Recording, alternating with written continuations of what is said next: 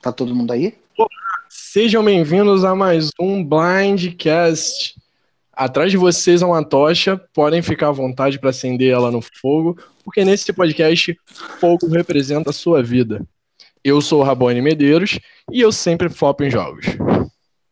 Eu sou a Ana Paula e eu venci a melhor temporada do VD. Eu sou o Tadeu, bisprintão da franquia VD, hein? Respeito, né? Gente, é, sejam todos bem-vindos, Ana, Tadeu, todo mundo que está ouvindo, se é que já tem alguém ouvindo. Cadê? Por enquanto não, mas está chegando pessoal. E você que está ouvindo pelo YouTube também, baixou, podem ficar à vontade, curtam esse podcast, que hoje a gente vai falar sobre uma peculiaridade, uma peculiaridade, desculpa, e uma paixão não só minha, mas de muita gente. Eu acho que Survivor sempre teve a vontade de ter uma experiência de Survivor e ainda bem que os jogos online puderam proporcionar isso pra gente. E eu trouxe aqui duas pessoas lendárias é, nos Survivor virtuais, ou pelo menos no VD.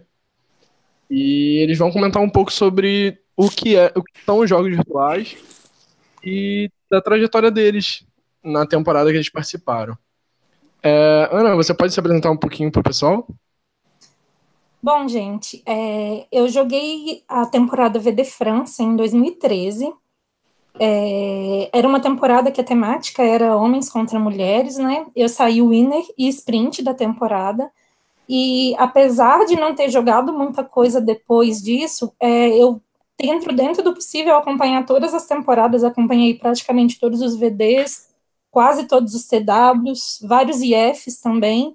Então, apesar de não estar jogando tanto, mas acho que eu acompanhei bastante coisa aí e dá para dar uma opinião para o pessoal que está ouvindo a gente aí sobre esse mundinho dos jogos, né? Como a gente chama carinhosamente. E eu já vou começar mandando a primeira pergunta aqui, que é do Rafael Camargo, o Rafo. E ele fez uma pergunta para mim. Por que juntar uma pessoa tão icônica e maravilhosa como Ana junto com um ser tão desprezível como Tadeu? e aí, Tadeu? Ah, a pergunta é para mim ou para você? Agora eu não entendi. Agora confuso. Você. Por que isso? É, é, é, são os milhões de fãs que eu acumulo no decorrer da minha carreira. Rafael é apenas mais um deles. Acredito que ele tenha feito brincando essa, essa. Deve ter sido uma piadinha dele, porque ele é desse jeito mesmo. Mas também pode ter falado sério, não é mesmo? Porque eu sou conhecida muito por, por ser de muitos amigos, mas é isso. um beijo pro Rafa. Aproveita e se apresenta um pouco aí, entendeu? Eu, eu comecei nos jogos já lá na Era Orkut, né? E a VD na edição 11, Uganda, que foi com a temática gays versus héteros. As gays pisaram nos héteros, diga-se de passagem, comandadas por Moá. Saiu Winner e Sprint, e depois retornei em duas outras temporadas, que foi Gobi, cíclicas especiais que o VD fez, a Ana foi convidada também, acredito eu, não aceitou. E eu voltei em Gobi e no México, que foi a última temporada do VD, saí sprint de novo. Em Gobi eu fui indicada a sprint, então é isso aí. Que carreira, né? As inimigas. É. Mas é isso aí, gente. Para para quem não tá entendendo o que são essas temporadas, o que é o Survivor VD, a gente vai falar com mais calma daqui a pouco. Mas antes, eu vou aproveitar para divulgar essa nova essa nova cara que o Blindcast tá e que a gente está propondo coisas novas para a galera que curte Survivor, para quem gosta de assistir, a gente está trazendo assuntos no novos, não só o episódio de Survival comentado como a gente fazia antes. E esse aqui é o nosso primeiro podcast que é sobre jogos online, survival virtuais. Eu espero muito que vocês curtam. Mas semana passada a gente teve o nosso podcast de apresentação. Se você quer saber um pouquinho sobre a história do podcast, mesmo sendo uma história pequena, Ana participou disso, por exemplo. Sim. E aí você pode dar uma olhada lá. Eu e o Bonome a gente comenta sobre como tudo começou e a gente também divulga um pouco como vai ser o Blindcast daqui para frente. Então, volta e ouve lá, só ir no nosso canal. E o Blindcast Off-Season vai continuar até o quarto episódio. Semana que vem nós temos um podcast sobre Girl Power, machismo em Survivor, tudo sobre edição de mulheres. E na outra semana, também sobre edição, a gente vai falar sobre Edic. Eu não vou estar presente, mas a Bia vai estar na semana que vem e o Danilo daqui a duas semanas. Esse tema é bom porque muita gente não sabe o que, que é, né? Por exemplo, eu. Edic. É. Nossa, é maravilhoso, Tadeu. Procure conhecer. Escute o podcast daqui a duas Vou, semanas. vou, vou esperar o próximo podcast. É daqui a duas semanas. Semana que vem é sobre é, machismo em Survival. No caso, edição, edição feminina e tudo mais. A Bia vai saber falar muito melhor que eu sobre isso. É, e para quem não sabe o que é Ed, que a gente vai explicar no podcast, e é, mas dando um breve assunto, é o estudo da edição de Survivor. É pessoas que preveem quem vai ganhar a temporada, quem vai sair cedo. Isso, é, Aí, o Edic, né, é o Edition mais Logic, né? Que é somar edição com lógica e através disso, até o final da fase tribal, você descobrir quem vai ganhar a temporada. Eu É- é- acompanho o Edic há algumas temporadas e, assim, é, é uma coisa muito legal. Só que, ao mesmo tempo, estraga um pouco a temporada, porque você meio que sabe quem vai ganhar. Eu É também não basicamente gostava. ten- basicamente tentar adivinhar o- os rumos do, do- do- da edição baseado na própria edição mesmo Isso. que é feita, né? Isso. Exatamente. É, eu mesmo não gostava de Edic, aprendi a gostar no- na temporada passada, agora que eu acompanhei o Edic do Ingo, que provavelmente vai estar no podcast. E eu amei de paixão, amei acompanhar a temporada dessa maneira, mesmo sabendo quem ia ganhar desde a fase tribal. Eu acompanhei e gostei muito da temporada. Mas vamos lá, gente, vamos entrar no nosso assunto, começar de vez o nosso podcast. E eu queria começar explicando para o público o que são survivors virtuais, é, como eles funcionam, como se joga eles, porque às vezes é difícil para alguém que está acostumado a só ver o survivor na televisão, imaginar você online, isolado numa ilha. Vocês podem começar explicando um pouquinho para o pessoal do, que está escutando como funcionam esses survivors virtuais? É, então, é muito curioso, porque essas perguntas que eles estão se fazendo, quando eu fui convidada a jogar, eu me fazia também. Porque eu assistia Survivor, mas eu não conseguia enxergar como trazer Survivor para um jogo virtual. Porque a gente não está no meio da floresta, a gente não está passando fome, a gente não está excluído da sociedade. E se você pensa, são partes da, é, isso é uma parte das premissas básicas de Survivor, né? É, então, no caso do jogo virtual, assim, é, existe a divisão, normalmente existe a divisão tribal, como existe em Survivor. É, as primeiras provas que são disputadas, cada um na tua casa, né? Você, as provas são online. É, são tribais as primeiras provas. Chega um momento em que a gente tem a fusão, tem a merge, como em Survivor, e o jogo se torna individual. É, normalmente são, são, entre duas e três vezes na semana, à noite, que ocorrem essas provas, e aí tem prova de recompensa, tem prova de imunidade, tem leilão, tem muitos dos elementos clássicos de Survivor, assim, foram trazidos para esse mundo virtual. É, acrescentar alguma coisa, Tadeu? É, na verdade, você já falou basicamente como que funciona e, e o que eu acho que, que acontece no Survival real que, que no virtual a gente acaba passando são, são os efeitos, mesmo que não, não tenha, que a gente não passe fome, que a gente não tenha que passar frio. Eu acho que a gente se dedica tanto, fica tanto tempo online ali naquele negócio que você acaba ou, ou, alguém acaba perdendo peso, perdendo cabelo, fica estressado, né? Isso aí acontece bastante, mas basicamente é isso. Segue a mesma premissa, só que sem a parte na, da natureza. É isso aí. É, e por É. outro lado, lado, você precisa continuar tocando a tua vida. Então você continua trabalhando, Exatamente. estudando, né? E ainda tem que jogar survival. É, eu, eu também já joguei Survival Virtual, tô aqui como hoster, mas já tive as minhas experiências.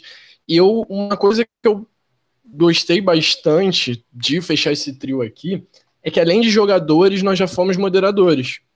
Sim. O TW me moderou. Opa, o Tadeu, Tadeu, me moderou no meu primeiro jogo, que foi o TW. A Ana teve a experiência de moderar o IF agora na última temporada junto comigo, e eu modero o IF há três ou quatro temporadas, não lembro muito bem. Acho que são três. E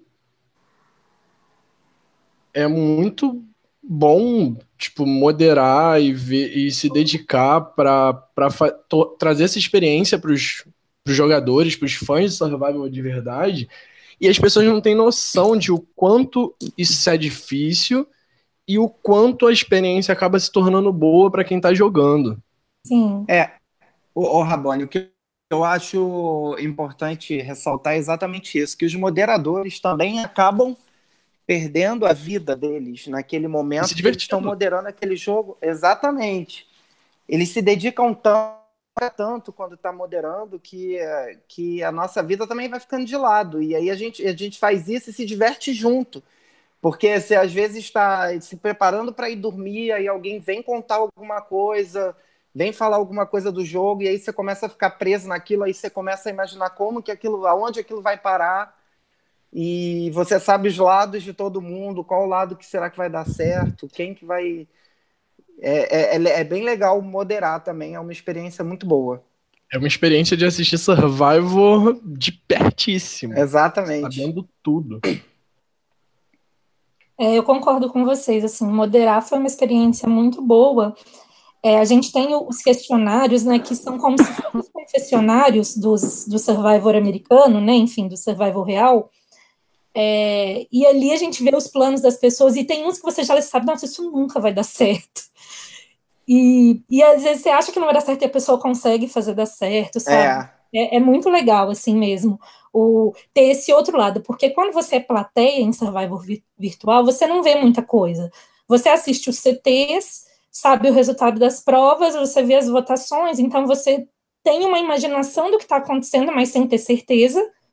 A não ser que você tenha alguém no jogo que resolveu te contar alguma coisa. E quando você modera, não, você vê o todo. Então, você tem uma visão muito ampla do que está acontecendo, assim.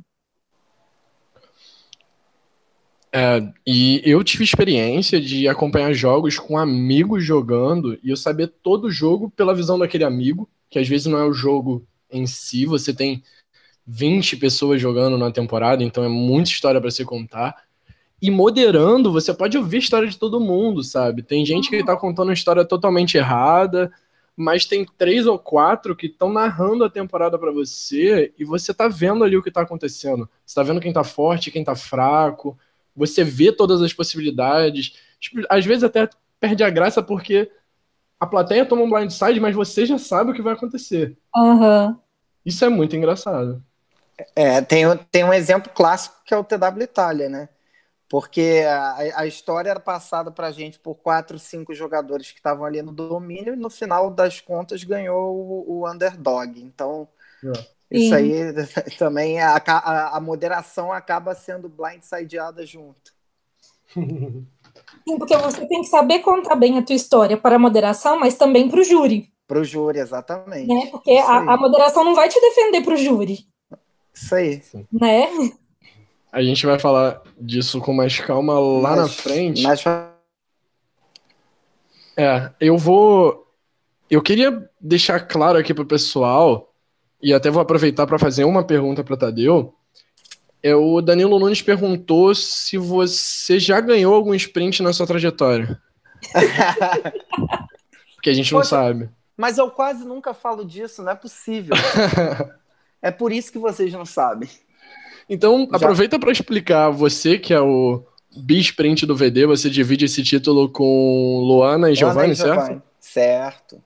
Vai até mandar um beijo para os dois maravilhosos. Trio de ouro. É. Se pudesse, eu tava com todos eles aqui no Blindcast. Só que eu tenho um, um, outro sprint que eles não têm, que é do Money. E a Luana tem o do TW. Então, aí já é. dá aquele contrapeso. Giovanni tá para trás, hein? Tá na hora de correr. Eu tô com uma aí que é do IF. Mas, enfim, aproveita para explicar para o pessoal o que é o prêmio de Sprint Player, porque a gente vê no Survivor alguns prêmios de Sprint Player sendo dados, por exemplo, para o Rupert. Aham. E, e, é uma visão diferente do que a gente é tem no. Não, gente, é igualzinho, Tadeu é o Rupert. Na verdade, no, nos Estados no, no Survival, quando tinha esse prêmio né, de sprint, que não tem mais, eu acho. Eu, eu também nem lembro muito bem, mas no Survival é, é, original, eu acho que era o, é, o jogador mais querido, não era? O, tinha uma votação, não é? é Isso, o público votava. O jogador mais querido. Obviamente, para eu ter ganho alguns sprints no virtual não é a mesma coisa, não é mesmo? no virtual, o sprint player é o prêmio que a moderação usa para premiar o jogador que ela considerou o jogador de maior domínio naquela temporada. Por chave que tinha o maior fluxo de informações e que soube usar esse fluxo de informações. É, é, como, é como se a moderação estivesse nomeando quem ela considera o melhor jogador da temporada, independente do winner ser ou não aquele jogador. Eu acho que é uma que, que se achou nesse ambiente virtual de poder é, premiar um, a, a, a pessoa que, que realmente se saiu melhor na temporada. Basicamente, eu acredito que, que, que seja para isso que serve o sprint. Me tira uma dúvida, Ana. Oi. Que eu, eu não fiz meu trabalho de casa direito, não, não pesquisei a trajetória inteira. Você nunca ganhou suíte, né? Não, mas eu fui indicada. Também já fui. Não, mas o, Sui, o Switch perdeu um pouco do critério depois que, que o Ka Kaique ganhou, não é mesmo? Vamos não, Kaique, maravilhoso. Eu torci para ele ganhar o Switch. Não, mas Tadeu tá de prova que eu já fui indicado a Switch. Foi, foi indicado. Contra a minha vontade, mas foi. não, mas só para explicar para o pessoal que tá escutando, o prêmio de Switch Heart ele é o prêmio para aquela pessoa que foi mais doce, que, que mais aproveitou o jogo, jogou de uma maneira doce, assim, não. Porque Survival requer que você traia, que você engane as pessoas. E o Sweetheart não necessariamente quem joga mal, que já, já teve uma ilusão de que o Sweet era o jogador ruim, mas nem sempre. É aquele jogador que, que sabe conversar. É, eu acho que em muitos casos também é aquele jogador que joga, mas as pessoas não ficam com raiva dele. Ele Sim. consegue dar a volta nesse, nisso aí, sabe? Você, tipo, trai a pessoa, mas você consegue que a pessoa não fique chateado porque você é legal, porque você tratou ela bem, sabe? Em alguns casos, no VD também, o, o Switch foi dado para pessoas que foram bons personagens durante a temporada. Isso aconteceu em algumas temporadas também porque a pessoa tinha um bordão, ela chamava mais atenção. O switch, na verdade, ele acaba tendo mais ligação com o sprint americano, no sentido Sim. de qual é o favorito da plateia, sabe? Acaba tendo uma ligação com isso também. Concordo, eu acho, eu acho até que, que uh, quem teve um, fair play, quem, quem jogou Também. com mais fair play, entendeu? Eu acho que o critério adotado para escolher o Switch depende de temporada para temporada. Verdade. É, depende do que, do que a pessoa apresentou, mas eu acredito nisso que você falou, é, Ana, que é, o Switch ele é mais parecido com o Sprint Player da época do, do, do, dos, do Survivor americano, concordo. É, pois é, tanto que quando eu fui indicado para Switch no TW, a própria moderação virou para mim e falou que eu mais fui indicado pelo meu pós-jogo depois que eu fui eliminado, pela maneira como eu reagi à minha eliminação, do que pelo meu jogo em si. Mas voltando para o assunto, a gente falou muito aqui sobre Survivor VD, sobre Survivor TW, Survivor EF, mas vamos aproveitar para falar um pouquinho sobre essas temporadas. Para quem não conhece, vamos começar pelo Survivor VD, que eu acho que é o maior grupo que a gente tem de Survivor. Depois do Survivor GB.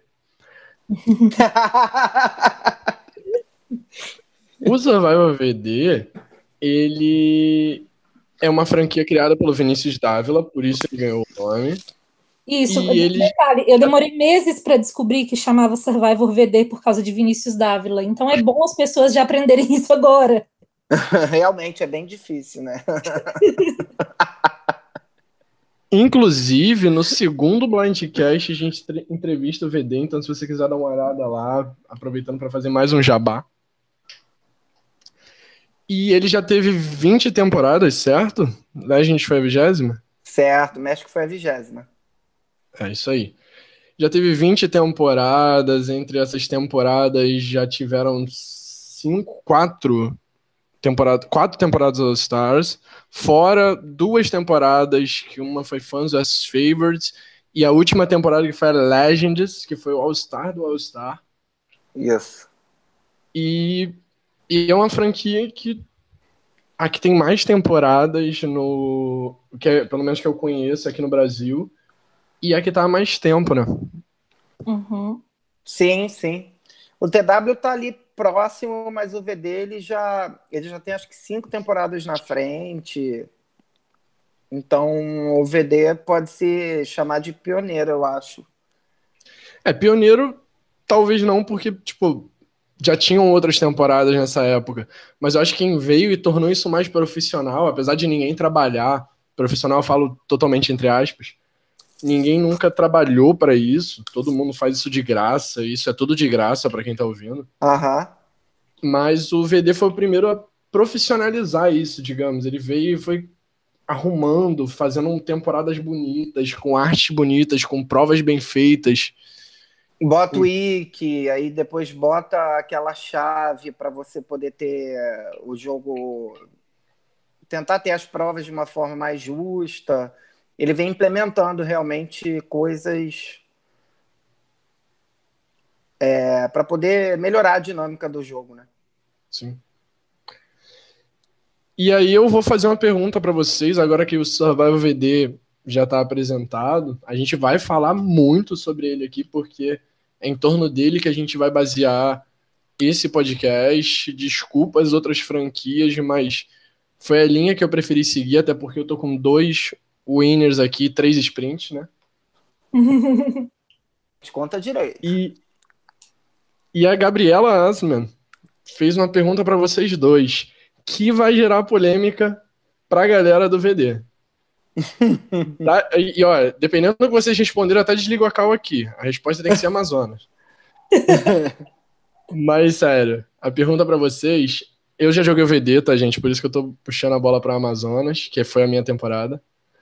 Mas das temporadas do VD que vocês acompanharam, qual foi a favorita de vocês? E não vale citar uma que vocês jogaram. Ana? Tá, vamos lá. É, eu vou responder depende. Por quê? É, em termos de jogabilidade, eu acho que a que eu mais gosto é Mumbai.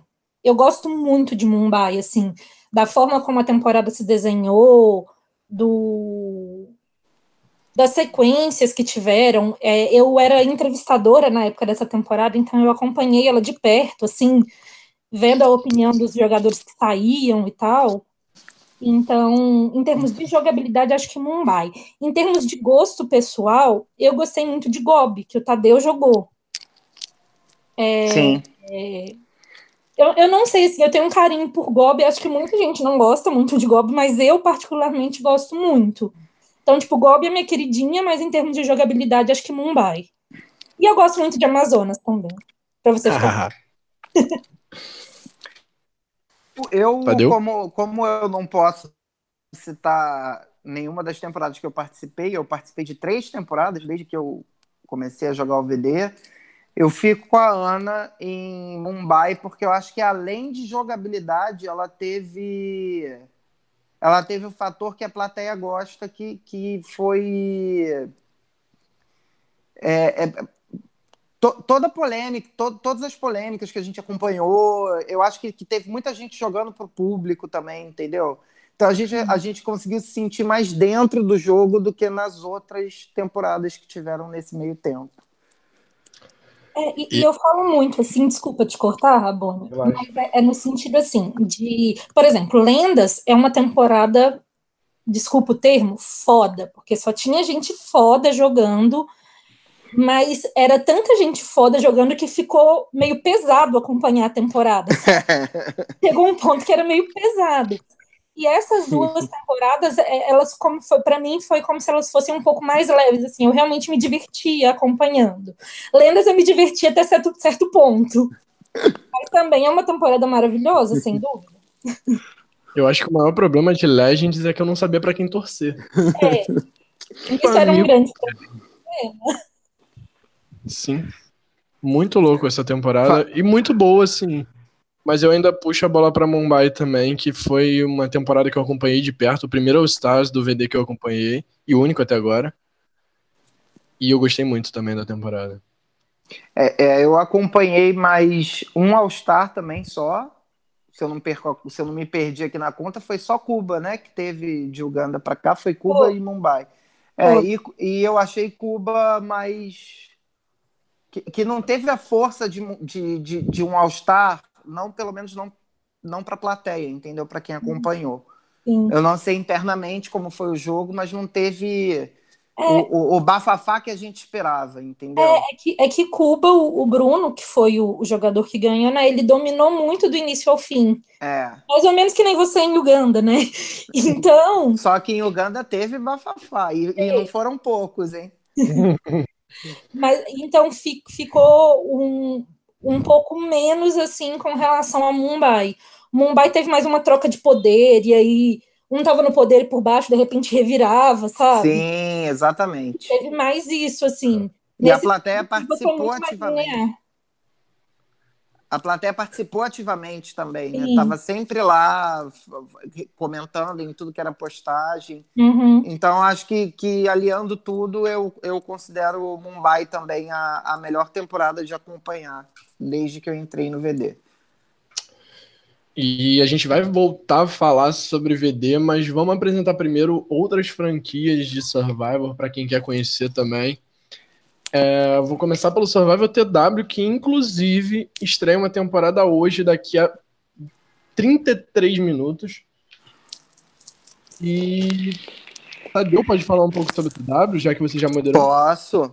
O, TW é, é, um jogo muito bem feito, ele, ele é moderado, a pessoa responsável é o, é o Zean, né? E, e sempre tem moderadores ajudando na, na, na, nas temporadas. Eu participei de quatro temporadas moderando, ajudei em algumas outras temporadas. É, o TW ele foge um pouco do, do Survivor clássico, que é o VD. O, o VD ele tenta não implementar tantas twists bombásticas que afetem tanto a jogabilidade. Eles tentam seguir mais o, o clássico. No TW, a gente, naquela época, e eu acho que eles perduraram isso até hoje, a gente tenta colocar twists que mexam mais com com a dinâmica do jogo, de, de é, que faça o jogador se revirar mesmo ali no, no túmulo e ter que rebolar para poder conseguir alguma coisa. Então, eu acho que o TW tem tanta qualidade quanto o VD. É, a única diferença é que na, na hora de formatar a temporada, sempre se pensa em, em twists mais é, cabulosas. E eu acho que a gente pode, como essa temporada que vai começar hoje é uma temporada também All-Star, né? Que não deixa de ser All-Star, não é All-Star da, da, da, do ciclo, mas é um All-Star, que eles vão trazer jogadores retornantes. Então, acredito que pode se esperar twists bem cabulosos aí hoje, mais, mais, mais tarde aí no TW. Aí, para quem não conhece ainda os Survivors Online, tá aí a oportunidade de acompanhar uma temporada de perto que começa hoje. Você tá escutando esse podcast, já pode seguir lá e acompanhar essa temporada. Eu posso falar muito bem do TW. Joguei o TW duas vezes, participações muito rápidas, né? O Tadeu me moderou em uma delas só, certo? Caribbean Battle. É, foi a minha primeira temporada, inclusive. E eu recomendo o TW para todo mundo, porque eu acho que gosto muito do VD. sou fã de Survivor, gosto do Survivor tradicional, apesar de que tem as suas twists, mas não é nada muito gritante.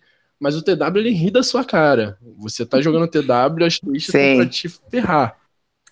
Mas não é, sabe que eu não acho que é só isso? Eu acho que até a cabeça das pessoas que jogam os dois, eles pensam assim, como se o VD fosse a oportunidade de gala e o TW fosse a oportunidade de jogar. O que acontecer, aconteceu.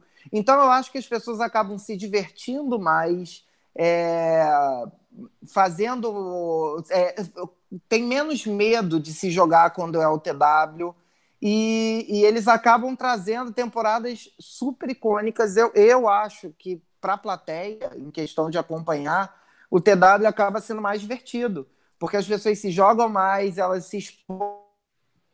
E eu acho que é justamente por isso que as pessoas veem o VD meio que como gala e o, e o TW como o segundo ali de frente. E eu acho que os dois são iguais. Eles, os meninos na última temporada conseguiram fazer o, o a chave também para ajudar na, na, no, naquele quesito de provas e tal.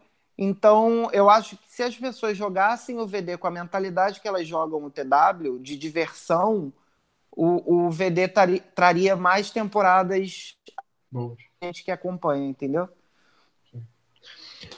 É, e é isso, gente. Vamos continuar, senão a gente não termina hoje. E agora eu vou pular para o meu xodó, que é o, Survivor que eu fui sprint e moderei durante três temporadas. Eu sou apaixonado pelo Survivor EF. E, mas eu vou passar a bola para Ana para ela explicar um pouco. Ela que é a moderadora mais nova que a gente tem, né? Moderou na última temporada. Eu quero que você explique um pouco para gente como é que funciona o Survivor EF. O, o Survivor EF, né, ele foi idealizado pelo Marcelo Sanches, que é um winner do Survivor VD também, né? é, o primeiro Winner All Star do VD, o, o, Marcelo, ele resolveu fazer uma brincadeira com os jogadores que já tinham passado pelos jogos virtuais, digamos assim, criando fakes desses jogadores e colocando pessoas por trás desses fakes para jogar. Então a sigla IF, ela significa identidade falsa. É, então você vai jogar uma temporada de Survivor sem as pessoas saberem que é você, por trás de um perfil fake que vai estar tá homenageando algum jogador desse mundo virtual. Então, eu já tive acho que dois fakes, você teve também, né, Tadeu? Tive um fake que flopou, por sinal. É, eu, eu tive um fake que foi sprintão, que era o Filipinho, que era a Annabelle. Você teve fake também, Rabone? Tive. Second buff. É, tá vendo? Só... Eu também fui, Rabone. Aperta a mão que eu também fui. E, e aí o, o IF ele acaba sendo um jogo mais leve, porque como você joga com um perfil que não é o teu, você meio que joga quando você tá afim de entrar no perfil e jogar, né? Diferente sim. de quando você joga o VD ou o TW, que as pessoas ficam ligando no teu celular e falando com você o dia inteiro. Mas sim, sobre sim. a experiência de jogar, Acho... o Rabone pode falar melhor que eu, né, Rabone? Não, é, pois é, o que eu ia falar. Da experiência de jogar, acho que só eu tive aqui, né? É. Sim. Então, é, o Survivor EF, ele é maravilhoso. A Ana falou no caso de não ter pressão. Realmente não tem essa pressão da pessoa te ligar, que rola nos outros Survivors. Você tem que estar presente a todo momento. Se você não quer estar presente, você some do seu fake e você aparece depois e fala que aconteceu algum problema na tua vida. Ninguém vai saber que é mentira. Então você, você tem essa liberdade. Só que ao mesmo tempo não deixa de ser um survival virtual. O jogo é pesado do mesmo jeito e as pessoas se aproveitam do fato de não serem si mesma para jogar, jogar pesado. Então, eu acho que isso se torna mais divertido, você leva muito menos pro pessoal, você se diverte mais, você interpreta um personagem. Então, eu como moderador, como ex-jogador, recomendo o IF para 10 em cada 10 pessoas. É um jogo muito bom e muito divertido de se jogar. Sim, e assim, depois que você cria uma certa fama no mundo dos jogos, por exemplo, Tadeu Bisprintão, né? Entra num jogo virtual, num, se ele jogasse um TW ou um novo VD, ele entra marcado. Porque todo mundo sabe que o Tadeu joga muito bem. No caso do IEF, as pessoas não sabem que é o Tadeu por trás daquele fake.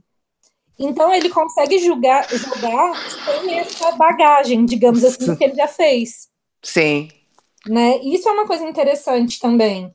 Porque é como se você estivesse zerando a vida virtual e começando ela ali. Sim, sim. É muito legal, gente. Tipo, é surreal, não tem como explicar com palavras mesmo, eu não tô exagerando. Mas é isso, gente. Se vocês querem conhecer essas três franquias, o nome do grupo no Facebook, Survivor VD, Survivor TW, Survivor EF, só pesquisar. Deixa eu fazer só um adendo aqui. É, uhum. Eu acho que vale a pena, não no, no, no quesito, senão vai ficar muito longo, mas também botar um asterisco aí com o Money. Sim. Que o Money é um jogo que segue os, os moldes de, de Survivor, mas com, com umas regras próprias, entendeu? Então acho que para quem não conhece também vale a pena dar uma olhadinha no jogo Money, que, que segue os moldes de Survivor, mas que mudou completamente as regras para regras próprias e que dinamizou o negócio. Acho que ficou bem legal também. Cadê é, também o Winner lá? Também pois é. venci, é. também venci. Beijo pro Caio. É, pois é, beijo pro Caio. Eu, o Money é um jogo que eu admiro muito. Quem consegue jogar, porque é um jogo bem complicado. Muito complicado. também. É, eu ia falar dele e também da franquia Survival Brasil, que eu já joguei duas vezes, participei do Legends dela. Olha aí. É, apesar de ter flopado, me chamaram pra... pra variar, não é mesmo? É, pois é. e aí, eu acho uma franquia muito boa, mais simples. O Caio produz praticamente sozinho, com a ajuda da Lorenza, com a ajuda de, da Tassi, de algumas pessoas. Mas é uma franquia muito boa também, que você se permite se divertir. O Caio faz episódios, depois fica muito legal acompanhar os episódios com a narração das, dos jogadores. É, outras franquias também, se vocês querem ver, Survival GB, Survivors no Facebook, gente, tem bastante. Se você quer jogar, é só procurar. Que tem, além dos Survival Fests que rolam. Dos fests. Isso. Que são rapidinhos, assim, dura um dia, dois dias no máximo, dá para ter essa experiência rapidinho e não toma tanto da tua vida, digamos assim, mas dá pra, é bem legal a experiência de jogar fest. E tem os Big Brothers também, né? Também. Tem o BBI, então tem muita coisa, muita coisa de jogo online por aí. Entrando num grupo, você acha todos os outros. Né? O negócio é entrar em um dos grupos e aí começar a cavucar os outros que tem para todos os gostos. Tem até jogo de música, né? Igual Sim. The Voice, então tem, tem muita variedade.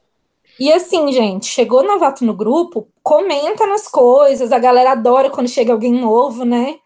Pode comentar, dar a cara a tapa, a galera é bem receptiva.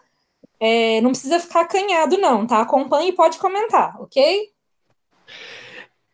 É porque é difícil das pessoas entenderem. É. Quando a gente fala mundo dos jogos, realmente é um mundo. É uma série de grupos que se entrelaçam, desde The Voice, Big Brother, e principalmente Survival.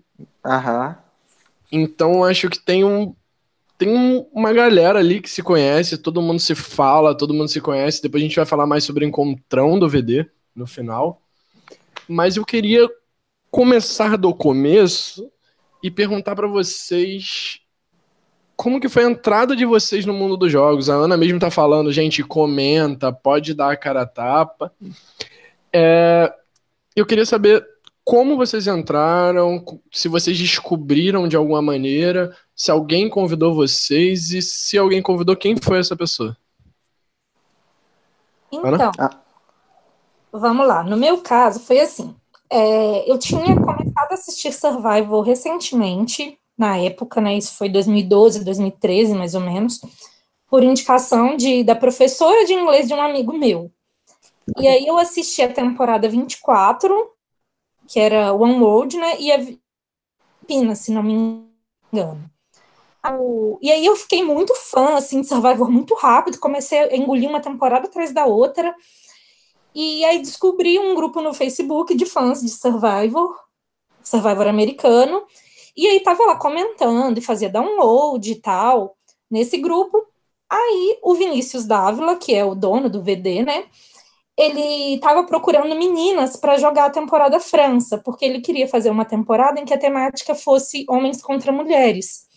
E nos jogos virtuais, o número de meninas ele não é tão grande. Então ele me achou lá comentando Survival, comentando a temporada que estava no ar, veio no meu PVT, é, e aí falou: Ah, tem um jogo virtual que imita Survival, você não tem vontade de jogar e tal. E por um instante eu quase ignorei, porque eu achei muito estranho isso. Mas graças a Deus eu respondi. E aí eu tentei enrolar ele, eu não estava muito afim, eu achei uma conversa meio estranha e tal. Aí ele falou: vou te adicionar no grupo, você dá uma olhada. Aí ele me adicionou no grupo e aí tinha acabado Estados Unidos, que é uma temporada All-Star. Aí eu olhava os posts assim, eu não entendia nada.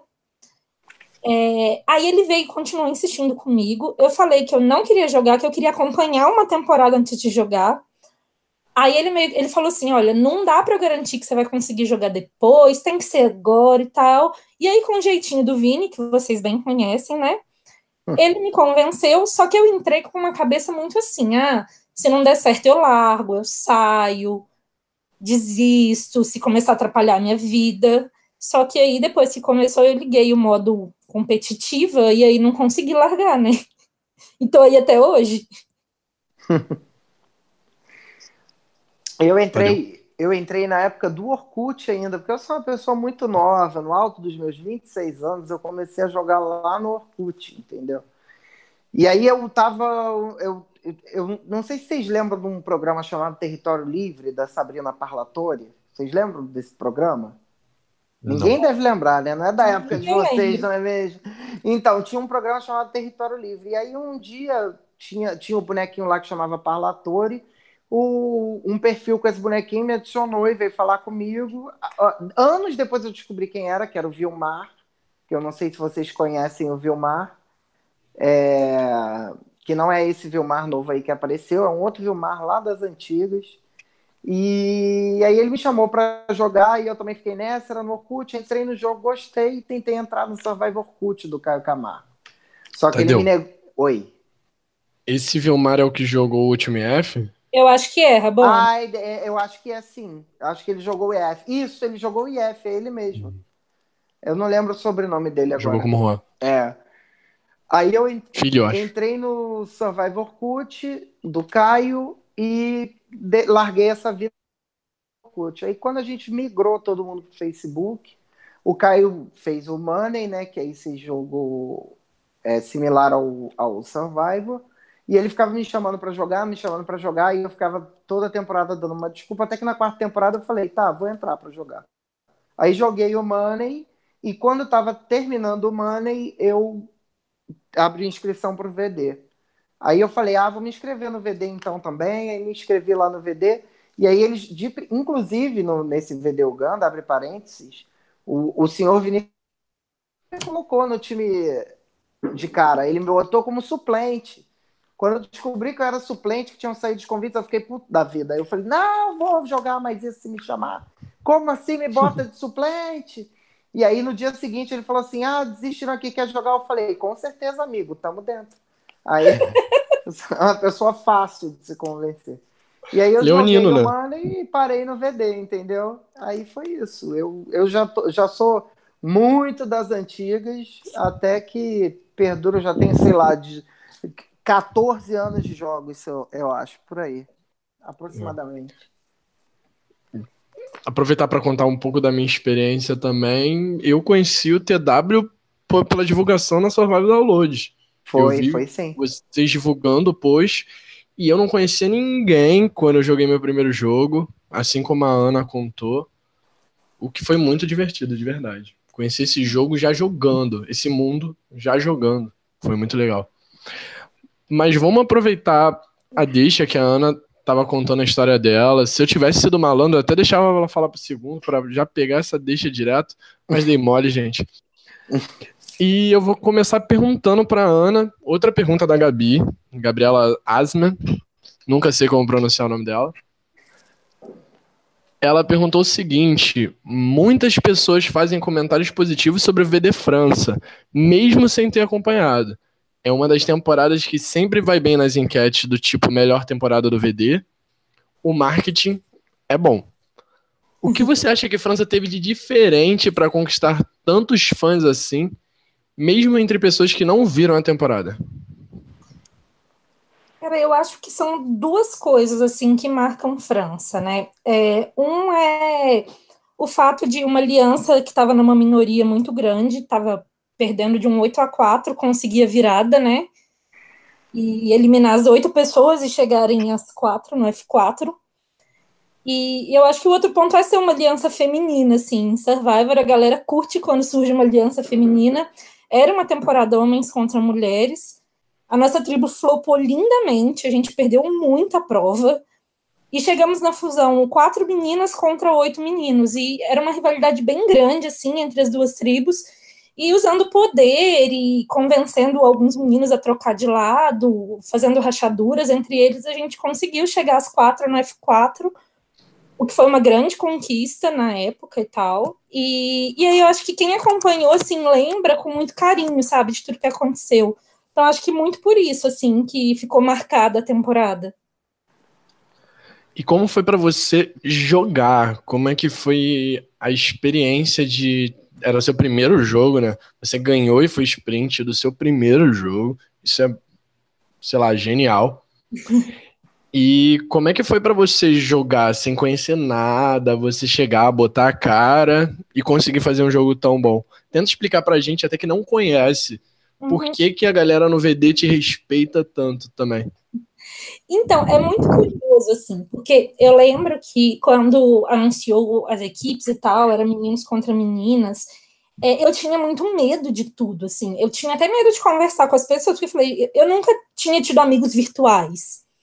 De repente, as pessoas vinham no meu PVT e elas eram legais comigo, mas eu não sabia quem eram aquelas pessoas, sabe?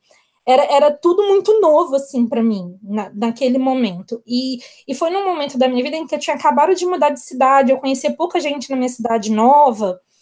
Então, de certa forma, é, ter jogado VD naquele momento supriu uma carência afetiva que eu estava passando mesmo, assim, por estar tá num lugar novo, com gente nova em que eu não conhecia ninguém. É, ter jogado VD nesse momento foi, foi muito bom para mim, assim. Ao mesmo tempo, foi muito estressante, muito cansativo. Eu tinha aula às oito da manhã quase todos os dias, e às vezes eu ficava até três, quatro horas da manhã por conta do VD, sabe? Então, aí acabava chegando atrasada na aula, às vezes perdia a aula, começou a, a prejudicar um pouquinho o meu desempenho, mas ao mesmo tempo era uma coisa muito divertida. Então, jogar o VD, isso eu digo isso independente de ter ganhado ou não, sabe? Eu conheci pessoas maravilhosas é, e conheci um mundo novo mesmo. Eu posso dizer que hoje eu sou uma pessoa melhor pelas experiências que vieram depois de ter jogado o VD, de forma geral, sabe? Então, eu tenho muito carinho pela franquia também por isso. E para quem não sabe, França foi uma temporada homens contra mulheres e eu queria que você explicasse. Assim, eu acho que é fácil para a gente entender o que é uma temática homem contra as mulheres, mas eu queria que você me explicasse como isso funcionou na prática. Assim, o survival virtual não tem essa ideia do, do homem ser melhor em provas necessariamente por ser mais forte e colocar em provas físicas. Acho que no survival virtual isso fica mais equilibrado, porque as provas são mais de inteligência e tudo mais. Desculpa se eu tô falando alguma merda também. Mas eu... É, eu queria que você explicasse como foi para você jogar homens contra mulheres numa temporada tão dividida. Então, é, é como você falou, né? A, a, temporada foi dividida em duas tribos, eram 11 meninos contra 11 meninas. E, e aí, desde a primeira prova, é, uma das vantagens de um Survivor virtual, por exemplo, é que você pode fazer social tanto com a tua tribo quanto com a tribo oposta. Uma coisa que no Survival real, por exemplo, é muito mais complicada, porque as tribos estão separadas fisicamente, né? Elas só se encontram quando vão fazer a prova. E, e, no Survivor virtual, não, desde o início você consegue interagir com, com as duas tribos e tal, mas ao mesmo tempo você precisa focar na sua tribo, porque é ela que decide se você vai ficar no jogo ou não. Então, num primeiro momento eu era novata, eu não sabia muito o que fazer, eu pensei, tá, tô em Survivor, preciso fazer uma aliança. Temos 11 meninas na tribo, então eu preciso de seis. Quer dizer, eu mais cinco, no caso, né? E e aí eu fui correndo atrás de meninas, e quando eles, eles mostram quem são as pessoas que estão jogando, existe um perfil que a moderação escreve sobre essa pessoa e tal. Então eu li perfil, os perfis das meninas, escolhi as que eu achava que tinha mais a ver comigo, que podiam ser boas e tal, e fui atrás delas e montei uma aliança com seis meninas. E só que a nossa tribo era muito ruim, a gente foi perdendo prova atrás de prova, precisou ir eliminando. Teve algumas twists prejudicaram a gente também. É, prejudicaram, não que a moderação prejudicou a gente, a Twitch não nos foi favorável, na verdade. Uhum. Então, a gente teve que eliminar, mas aí chegamos na fusão com oito meninos contra quatro meninas, com uma divisão bem clara, assim, que eu estava esperando ser eliminada, mas a gente conseguiu reverter. E foi muito curioso, porque, como eu realmente já esperava ser eliminada, eu, eu tava me divertindo. Porque eu falei, ah, até onde for, beleza, sabe? Eu, eu não tinha, eu, eu tava me pressionando muito mais na fase tribal, quando a gente tava perdendo, do que na fusão, quando eu achei que já tava tudo perdido. E aí, talvez por ter o que o Tadeu comentou com relação ao TW, ter jogado de uma forma mais alegre, digamos assim, fez dar mais certo no final. Você vocês, acabaram, bem... vocês acabaram, acabaram de Samoa, né? né? Do Survivor é, original. Lembra um pouco Samoa. É, as pessoas comparavam com Samoa, com o quarteto feminino de Micronésia, né? E um pouco com Onward também. Eram Sim. essas três temporadas que citavam na época, comparando França. Eu acho que em questão de jogabilidade parece mais com Samoa mesmo. O lance de comparar com Micronesia e o Onward, eu acho que é mais por, pela dominação feminina. Sim, sim, com certeza. Exatamente. E aí você deixou claro, né, que teve esse lance da, das quatro meninas chegando e derrotando sete. Foram sete meninas? Oito. Oito. Olha aí, de doze, vocês quatro chegaram no F4. Isso é, tipo, maravilhoso. E quais você acha que foram os pontos melhores da sua trajetória? Primeiro, o ponto que você falou assim, cara, essa jogada aqui foi a minha melhor jogada e o ponto que você falou, cara, esse foi o momento mais divertido do jogo inteiro. Foi o mesmo ou são momentos diferentes? Cara, teve dois momentos muito marcantes assim para mim. No, no F11, é, a gente tinha, tinha, eliminado um menino, já que na verdade não foi a gente que eliminou, é, um dos meninos desses oito veio falar com a gente, ele sabia que ele estava por baixo lá, e aí queria que a gente votasse com ele e tal, e ele falou que ele tinha os números, os meninos perceberam que ele ia fazer isso e escolheram eliminar ele. Vamos eliminar o Flipper, entendeu? Ao invés de eliminar as meninas. E aí eliminaram ele no F12. Na verdade, eu imagino que hoje eles se arrependam disso, né? Porque se eles tivessem eliminado uma de nós, teria enfraquecido essa aliança, né? E aí, na rodada seguinte, tinham sete meninos contra quatro meninas. E o que, que aconteceu? É, a prova de recompensa, ela deu uma imunidade extra, que ficou com, a Priscila, se não me engano. A prova de imunidade eu ganhei. Então, das quatro meninas, a gente tinha duas imunes. E durante a fase tribal, a gente conseguiu achar um ídolo e uma carona. O que, que é a carona? É, isso não tem no Survival Real, já é uma das twists próprias do virtual. A carona, ela funciona assim: se alguém usa um ídolo, você usa uma carona nesse ídolo. Se esse ídolo for verdadeiro, a pessoa que usou a carona também fica imune. Se o ídolo for falso, a pessoa perde a carona. Ela tomou uma carona furada, digamos é. assim, né? E fica com a carona, né? É. E aí a gente tinha um ídolo e uma carona. Então a gente usou esse ídolo e essa carona nas outras duas meninas e ficamos as quatro imunes. E aí a gente pegou, como nós tínhamos quatro votos, a gente dividiu dois votos e dois votos em dois meninos que a gente considerava líderes na outra tribo. Então, a gente pegou um 7 a 4 que a gente tinha, deixamos as quatro meninas imunes e colocamos dois meninos que eram líderes do outro lado para ficarem frente a frente no revolt. E aí deixamos eles escolherem quem eliminar. E aí, automaticamente, isso rachou a tribo deles, porque eles tiveram que se posicionar dentro da tribo. E aí começou a rachadura entre eles, e aí foi mais fácil lidar depois e conseguir quebrar essa aliança, e aí, para o nosso sucesso, ficarmos as quatro. E acho que o momento mais divertido foi no F10, quando o Bruno, que era um dos meninos, ele usou o martelo do desempate, que também é uma coisa do virtual, né? Que é um poder que ele ganhou no leilão, que é quando tem um empate, a pessoa que detém o martelo do desempate escolhe quem sai. E a gente tinha um empate entre um menino e uma menina, e ele escolheu desempatar a favor da menina, porque ele estava com raiva pelo que tinha acontecido na rodada anterior.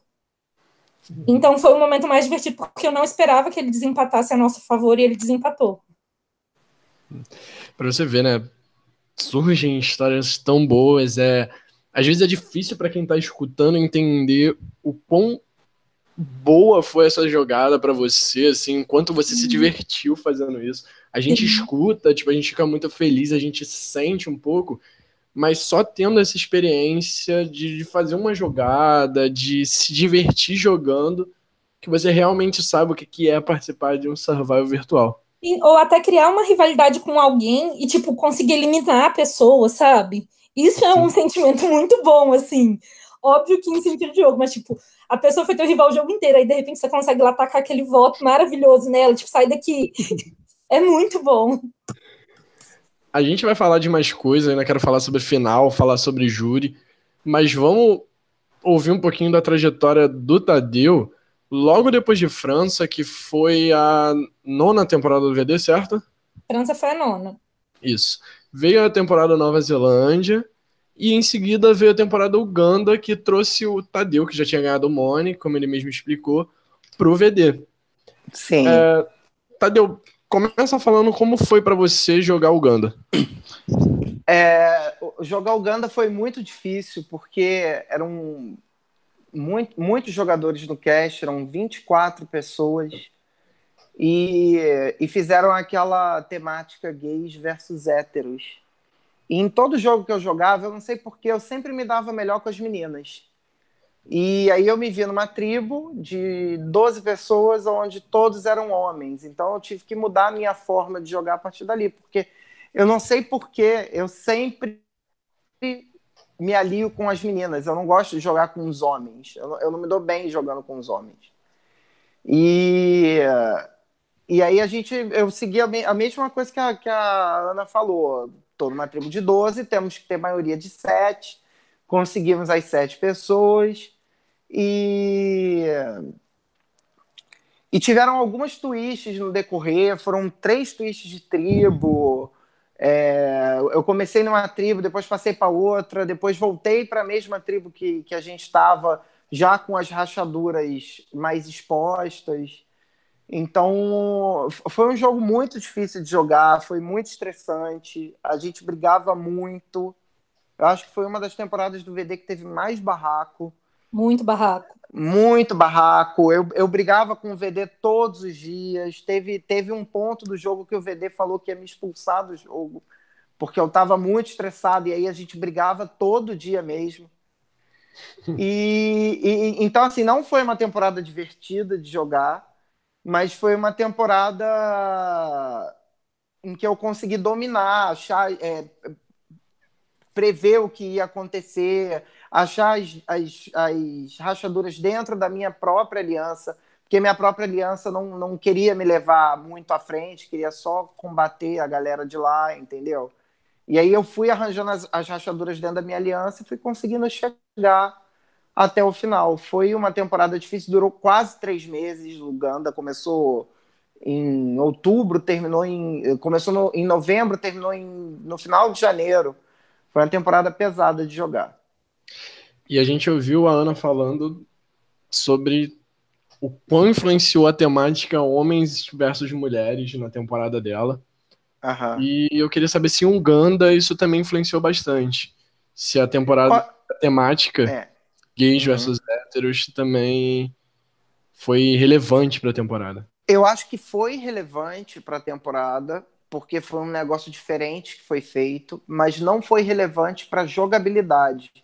Embora a gente tenha seguido é, o, as pessoas que estavam na, na, na tribo do, dos gays tenham seguido mais adiante, tenham chegado é, mais na frente juntos, eu acho que não teve essa discussão que teve entre homens e mulheres. Eu, não, eu não acho que a, que a temática foi determinante, mas foi uma temática muito interessante e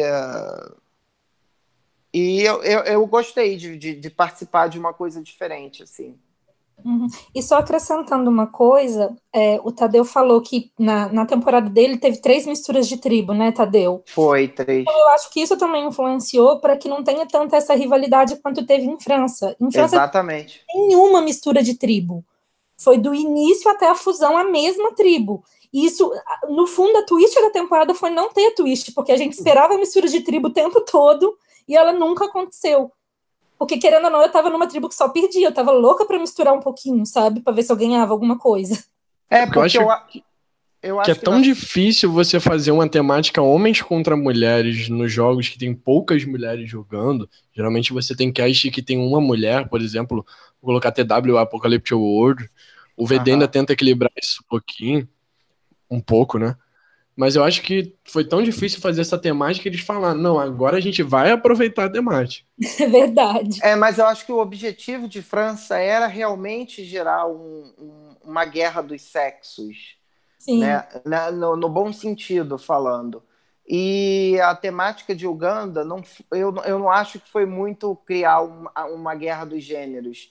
Eu acho que foi mais falar sobre a dificuldade que os gays têm num país é, tão homofóbico quanto Ganda. Eu acho que eles seguiram por uma outra por uma outra linha, entendeu? Foi trazer uma outra discussão. Exatamente, foi uma outra discussão que foi que foi dada. E eu queria saber de você, Tadeu, jogando Ganda, qual foi o seu ápice, o seu melhor momento, do mesmo jeito que a Ana colocou para você, qual momento de Uganda você destacaria, que você coloca no seu seu livro. Você vai escrever no seu livro é, as regras de, de, Tadeu para jogar Survival. É, eu acho que foi o roubo do ídolo da Mariana. Maravilhoso! a Mariana tinha um ídolo e, e ela estava numa tribo com a gente onde eles queriam eliminar o Ivan, que era nosso aliado na época. E não deu tempo de falar para o Ivan que, que ele era o alvo da tribo, e eu fui dormir, que já era tarde nesse dia. E aí o Virgílio me ligou, tipo, três horas da manhã, desesperado, que alguém tinha vazado para o Ivan, que ele era o alvo. E aí eu acordei, liguei para o Ivan, e aí eu expliquei tudo para ele o que tinha acontecido e armei com o Ivan um plano para a gente roubar o ídolo da Mariana, se aproveitar disso e roubar o ídolo da Mariana.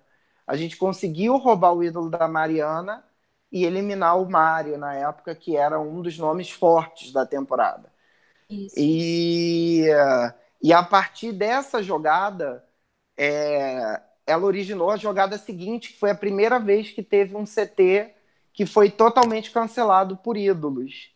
Zero votos. Exatamente, os votos foram todos cancelados por ídolo. Teve que ter um revolt. Teve isso primeiro no VD antes de ter no Survival Real, que depois second teve no, no, Second Chance teve, mas primeiro teve no VD.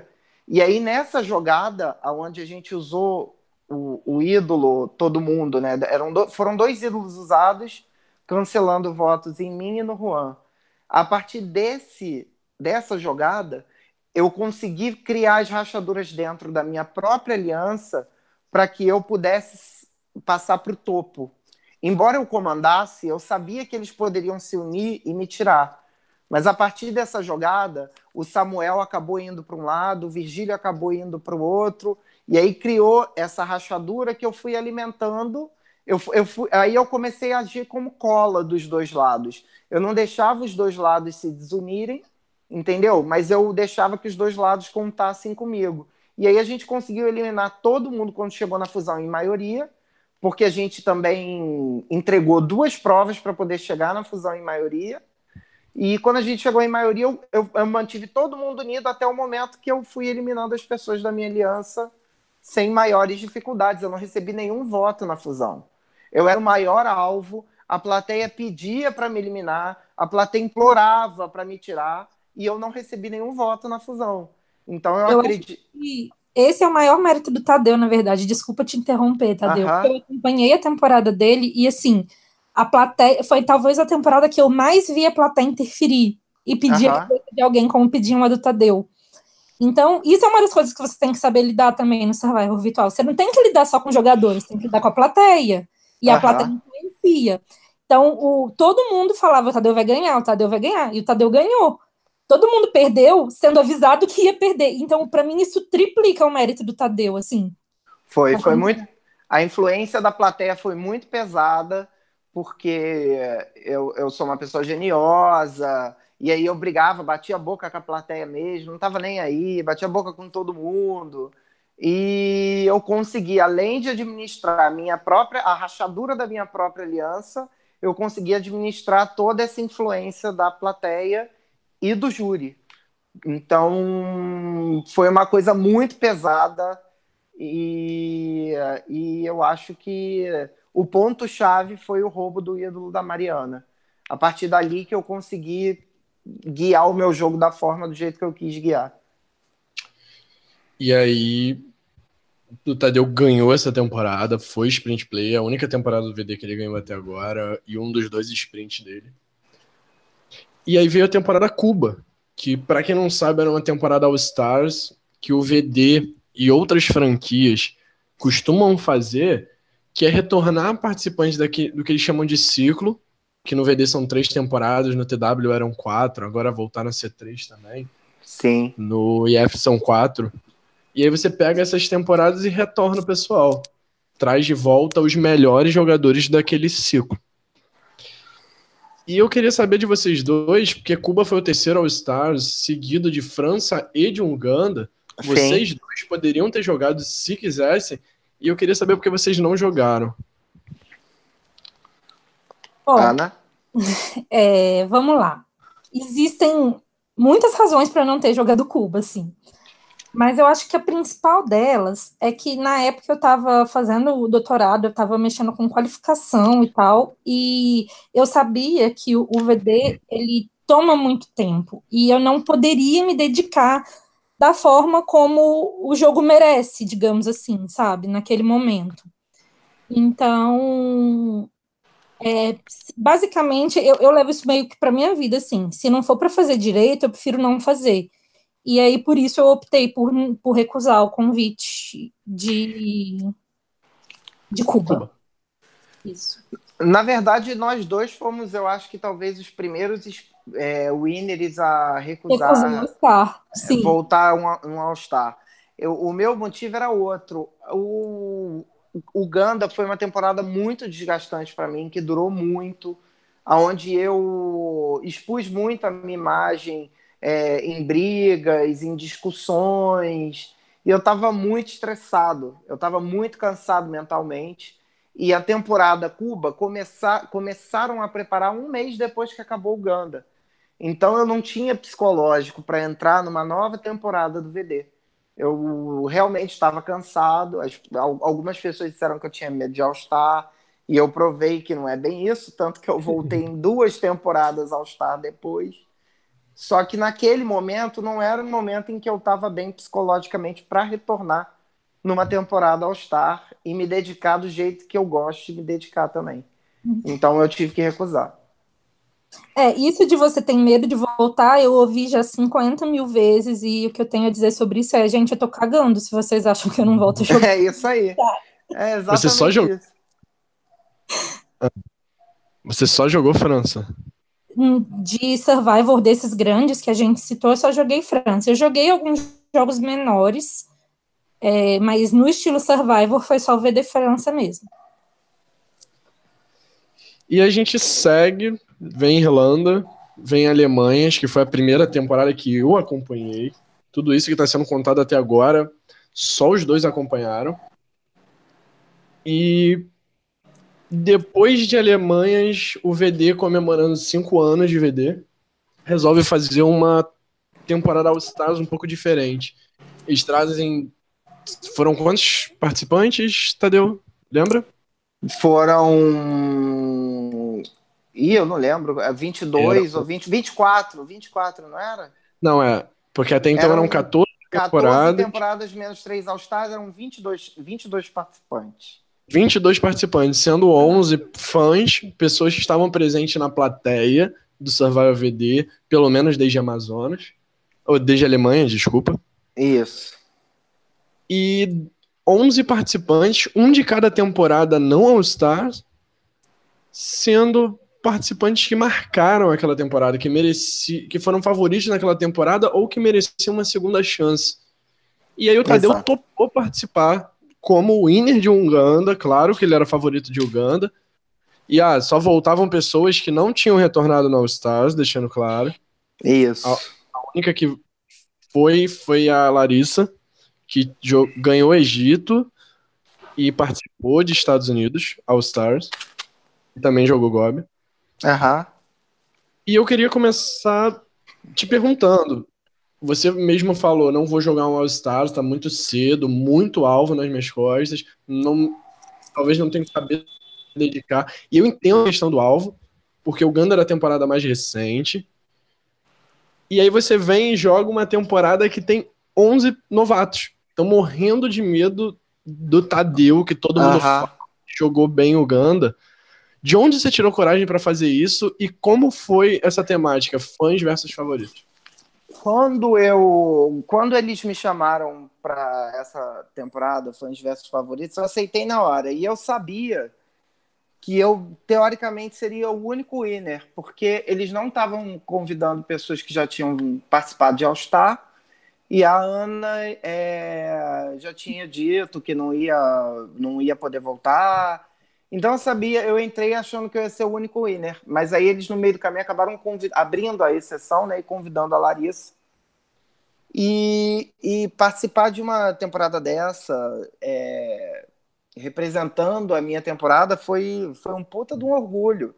Foi muito bom. Eu, quando eu entrei em Gob, eu falei, eu vou aproveitar o jogo do jeito que, que tem que ser aproveitado. Vou brincar. Se eu for o primeiro eliminado, fui. Não posso fazer nada. Só que aí você entra no jogo e aí o teu modo jogador ativa, que foi muito o que aconteceu com a Ana em França. Eu entrei falando, não, vou me divertir, vou brincar, vou aproveitar a temporada, é uma temporada comemorativa.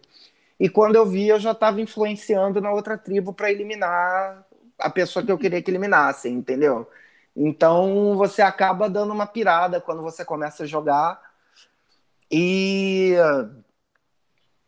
e foi uma temporada diferente, onde eu não conseguia dominar plenamente o que as pessoas queriam e aonde eu fui enganado, porque eu fiz uma aliança de quatro pessoas com o Guilherme, com a Larissa e com o Luan, e o Luan estava ali o tempo inteiro me enganando. Então eu consegui passar por cima dele para aprontar algumas coisas, mas eu, eu ainda consegui chegar no júri. Fui eliminado, traído pelo Luan. Então, Luan Souza ou Cunha? Luan Cunha, que, que no, no final ganhou merecidamente o título de sprint da temporada. É, porque para quem não sabe, Gobi teve um Luan Cunha como sprint e, e o Luan Souza, Souza como winner. Foi. E justamente pegou o lugar da Ana. Pois é. é. tá vendo? Se eu tivesse aceitado, olha como a história seria diferente. Quem me deu o lugar foi o winner da temporada. O uhum. é do Bernie, como a Sandra do Survival VD. Tal, não, talvez você tivesse jogado comigo, Ana, porque aí você não ia ter chegado tanto pro lado do Luan Cunha, porque você ia precisar de um winner ali junto contigo. Talvez eu não tivesse saído tão cedo. Mas foi gostoso de jogar, foi uma temporada em que eu me diverti bastante. Me estressei, obviamente, porque senão não sou eu. Mas aí eu já não tinha mais essa pilha de brigar com todo mundo na plateia. A plateia lá falava que eu ia ganhar de novo, eu falava, sabe, Caguei porque você Vou tá falando. Mesmo. Vou eu ganhar um... mesmo. Você vai assistir eu ganhando de novo, entendeu? Até que uhum. teve um determinado CT que eu poderia ter ficado, mas eu não confiei muito no meu instinto e acabei sendo eliminado. É, contando rapidinho uma curiosidade, no dia que o Tadeu foi eliminado, eu não sei se ele sabe disso. é, ele foi eliminado à noite. Eu tinha foi. passado o dia com o Luan Souza, em São Paulo. Que foi uma das pessoas que eliminou ele, que foi o winner da temporada. Foi. E aí o Luan me contou: olha, se der tudo certo, a gente elimina o Tadeu hoje. Aí eu falei, cara, vocês não vão conseguir eliminar o Tadeu. O Tadeu sempre tem uma carta na manga. eu não acreditava que eles iam conseguir te eliminar. Foi. E eu tinha uma carta na manga, porque do jeito que eles tinham dividido os votos, eu tinha o Marcos, que, que ia votar comigo. Só que eu confiei no Luan Cunha, porque eu realmente estava confiando muito no Luan Cunha. Eu confiei no Luan Cunha e eu, e eu queria esconder essa aliança com o Marcos, porque eu queria que a aliança com o Marcos fosse um fator surpresa para derrubar o Luan Cunha. Só que ele acabou me passando a rasteira antes. Só que é o que eu falei sempre.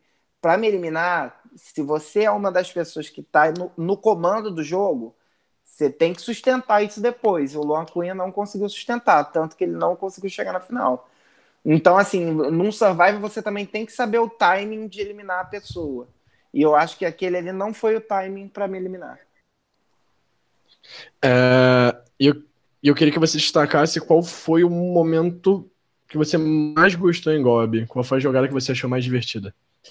Ah, com, com toda a certeza do mundo, foi tramar a eliminação da Camila na outra tribo. A Camila estava na outra tribo, trazendo problemas para mim na minha tribo, e aí eu comecei a me aproximar mais dos fãs do Coradini e do André, e aí a gente conseguiu tramar a eliminação da Camila ali.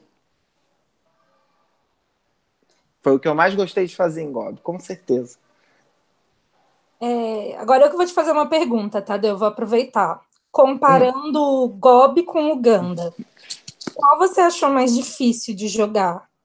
Uganda, sem dúvida. E eu achei que seria Gob, justamente pelo pelo meu histórico, né? Que aí eu já vinha com histórico de winner de, de Uganda. Mas eu achei que Uganda foi muito mais difícil de jogar.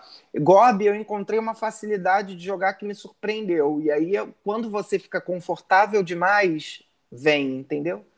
O, o tiro vem. Você não pode ficar confortável em survival. E eu fiquei confortável em Gobi. Certo.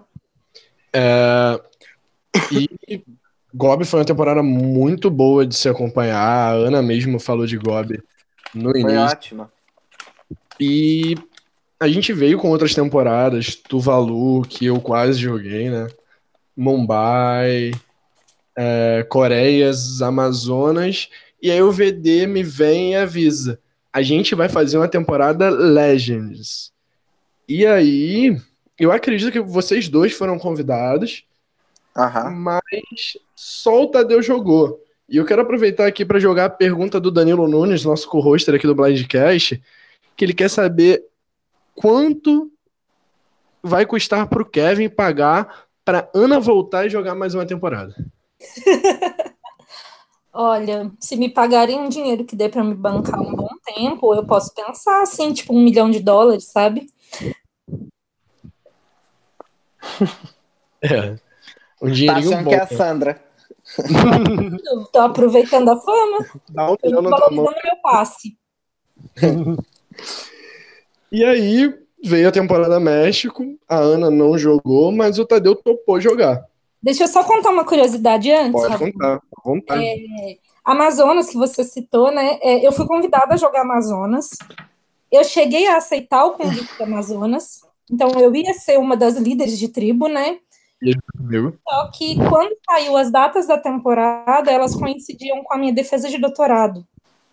Então, eu, eu ia estar viajando, era tipo impossível jogar a temporada. E aí eu acabei tendo que desistir de Amazonas. Então, Não. eu quase voltei para o VD, mas o destino não ajudou muito. E para quem não sabe, Amazonas foi uma temporada que a temática foi que tinham três retornantes Amazonas que escolhiam as tribos de novatos. Eu estava entre esses novatos. As três Amazonas foi a Milene, a Carol e a Gabi.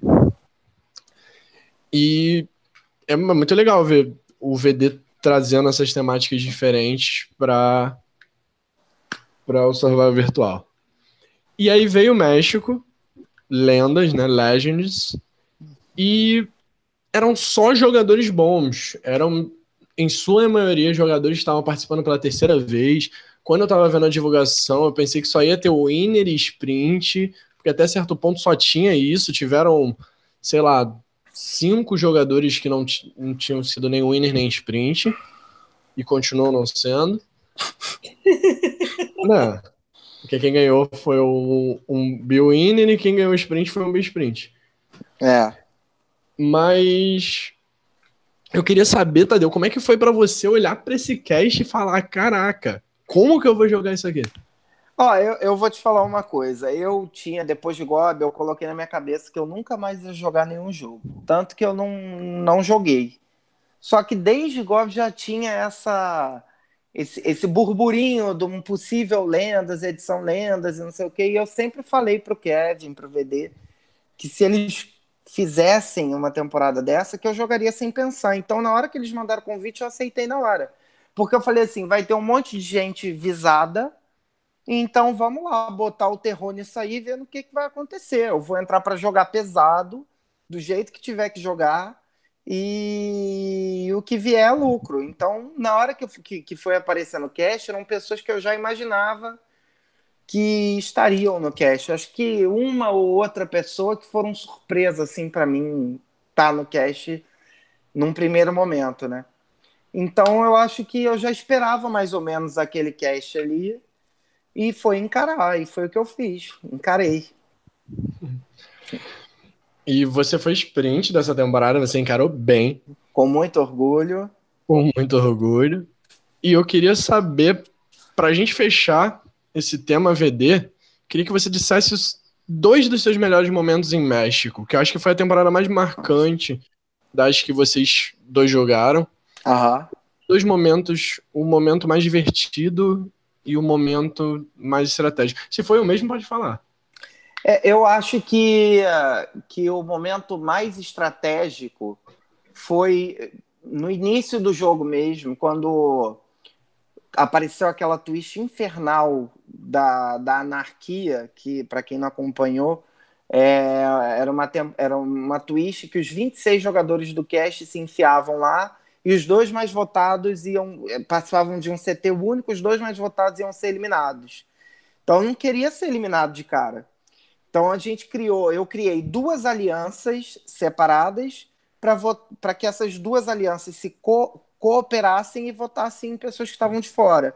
Então acho que a partir de, dessa grande aliança que a gente criou, eu consegui mais ou menos direcionar a tribo que eu queria ficar e, e meio que, que dominei a partir daí. Mas o momento mais divertido foi a eliminação do Caio, com toda a certeza do mundo. Porque teve um ponto do jogo, depois da na segunda twist, é, a Bia estava de um lado, eu estava do outro. O meu maior aliado da temporada, que era o Diego, tinha caído sozinho na tribo da Bia, onde ela era a maioria, e a Bia e a Luana, que estavam teoricamente começando a jogar juntas naquele momento, estavam adotando uma postura de tipo, não precisamos de você com o, com o Diego. E aí eu falei, não, ele não vai sair desse jeito. Eu tinha um ídolo no bolso, mas eu não queria gastar o ídolo. E aí eu puxei o El, mostrei pro El que ele era voto de step junto com o Kaique, o Kaique também contou pro El. E a partir daí a gente conseguiu tramar tu, todo, fazer toda uma trama para poder jogar os votos no Caio, que acabou saindo num blindside maravilhoso. Então, assim, esse foi o momento que eu mais me diverti, porque a Bia e a Luana contavam que, que iriam eliminar o Diego. A Bia achava que o El poderia sair caso eu usasse o ídolo. E no final das contas, elas tomaram uma, o que eu considero o maior blindside da temporada. Uhum.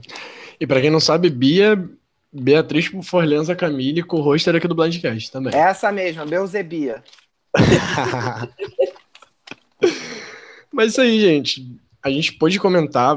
Eu achei que ficou muito legal de verdade comentar essas temporadas de vocês, mas eu queria trazer isso para um lado mais humano. Eu queria que vocês contassem como foi, como é jogar Survival virtual. Acho que a gente pode concluir conversando sobre quais são as diferenças para o virtual uhum. e todas essas coisas, né? A primeira coisa que eu queria destacar, que eu pelo menos senti a primeira vez, é que você tem que fazer social enquanto a tua vida tá rolando. Então você tem que ir pro trabalho, você tem que ir pra faculdade, você tem que sair para beber com os amigos, mas tem que estar atento no celular, porque tá todo mundo conversando e qualquer coisa pode estar rolando. Posso te dar um exemplo meu no México? Eu, eu tive que continuar jogando passando por uma cirurgia. Verdade, Nossa. tadinho. Eu operei no meio do jogo. No meio do jogo, eu tive uma crise de apendicite, fiquei dois dias internado, tive que operar e eu saí ali de dentro do quarto para poder pegar o Wi-Fi no corredor, porque dentro do quarto eu não pegava. Então, assim, o jogo não para porque sua vida tem algum problema. Então, eu estava operado, fiquei 15 dias de cama e jogando VD Lendas ali, entendeu? Então, a vida realmente não para e você não pode parar de jogar. Ana? É, e assim, é, você acaba passando umas vergonhas, sabe?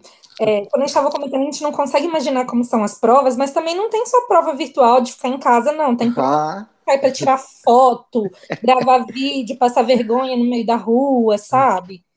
É, em França, por exemplo, teve uma lista de fotos que a gente tinha que tirar e eu tinha que tirar foto com um bidê. eu contei aqui aquela hora. Eu morava numa cidade em que eu não conhecia ninguém, eu conhecia 10 pessoas. A minha sorte é que uma dessas pessoas tinha um bidê na casa dela. E eu fui seis horas da manhã na casa de uma pessoa para tirar uma foto, porque eu tinha uma prova às oito e não podia tirar depois. Oi, com licença, eu posso tirar uma foto com seu lavador de cu, não é mesmo? Oi, com licença aqui. Você passa umas vergonhas, mas ao mesmo tempo você se diverte. Olha, tipo, a história maravilhosa que eu tenho para contar agora, entendeu? Quantas pessoas na vida podem falar que tiraram foto com bidê? Eu posso? Não, mas é, esse lance de prova de fotos é muito engraçado. Eu lembro no meu primeiro TW, quando eu peguei essa prova de fotos, eu falei, cara, eu vou fazer tudo, quero me divertir. No teu não teve uma aí... no cemitério? Não teve? Não, não te botaram. Não. não teve, não, né? Eu tive que tirar foto no elevador de sunga. Sunga, isso mesmo. E não Pode... tinha elevador, não tem elevador perto da minha casa aqui, eu moro, só tem casa. Então eu fui no shopping, tirei no elevador do shopping. Foi muito engraçado, meu amigo me ajudando. E eu, tipo assim, entrei no elevador sozinho, abaixei a calça, subi a camisa, tirei a foto, subi a calça de novo, baixei a camisa e saí do elevador voado pro, pro cara que tava vendo na câmera não ver atrás de mim. Não, e vira e mexe, o Marcelo Sanches mostra essa sua foto aí para todo pois mundo. Pois é. Eu já vi a foto. E eu tive, por exemplo, que tirar foto com um hamster. E aí eu fui num pet shop, falei que ia comprar aquele hamster para minha namorada e falei, mas eu quero tirar uma foto antes para mostrar para ela.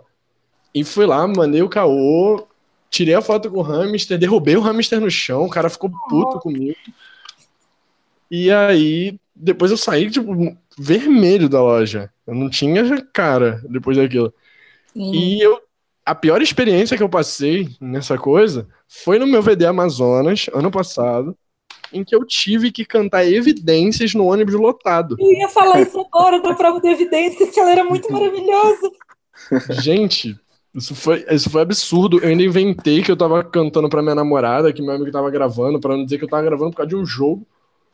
Gincana. Mas... É sempre gincana.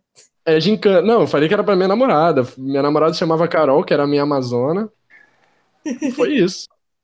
Depois a menina, a menina virou pra mim e falou: Poxa, queria ser sua namorada. Eu quase tava falando, mas eu tô solteiro no caso.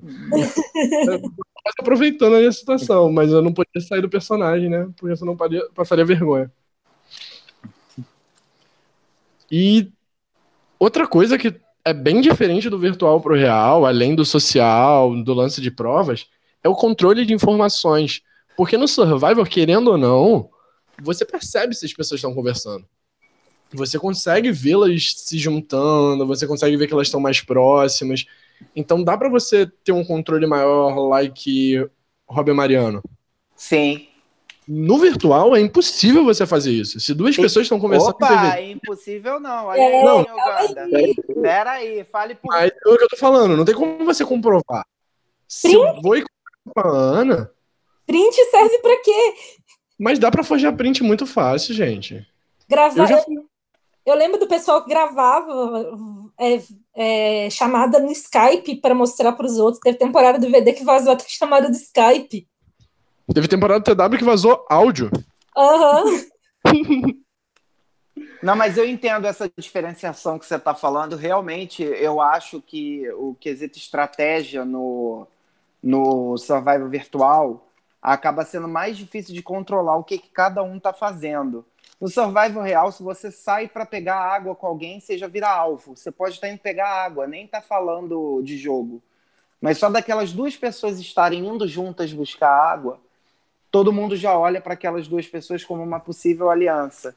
No survival real, virtual, aquilo pode ficar mais por baixo dos panos, se as duas partes quiserem, né? Sim. Tem, tem essa diferença. É, é muito isso. Se você tiver uma pessoa em quem você pode confiar 100%, tipo, que ela vai ser seu F2 e que não vai acontecer nada, daí é, é muito é, é, mais fácil no virtual, porque as pessoas podem não desconfiar, porque elas não vão ter evidências de que está acontecendo. Exatamente. Mas, por outro lado, a chance de você ser traído numa dessa também é muito grande. É, é muito grande, exatamente. É, e saindo um pouco desse assunto virtual real, tipo, acho que a gente já pôde ver um pouquinho de diferenças. Eu queria saber, de, continuar em diferenças, eu queria saber a diferença de jogo entre vocês dois. Porque o próprio Rafa falou lá no início, brincando, obviamente, do estilo de jogo de vocês ser bem diferente. E eu acho que vocês dois têm um jogo bem agressivo, entre aspas. A Ana muito menos que o Tadeu, mas vocês têm um jogo muito imposto, mas tem uma diferença. Eu, particularmente, consideraria a Ana uma hero e o Tadeu um villain.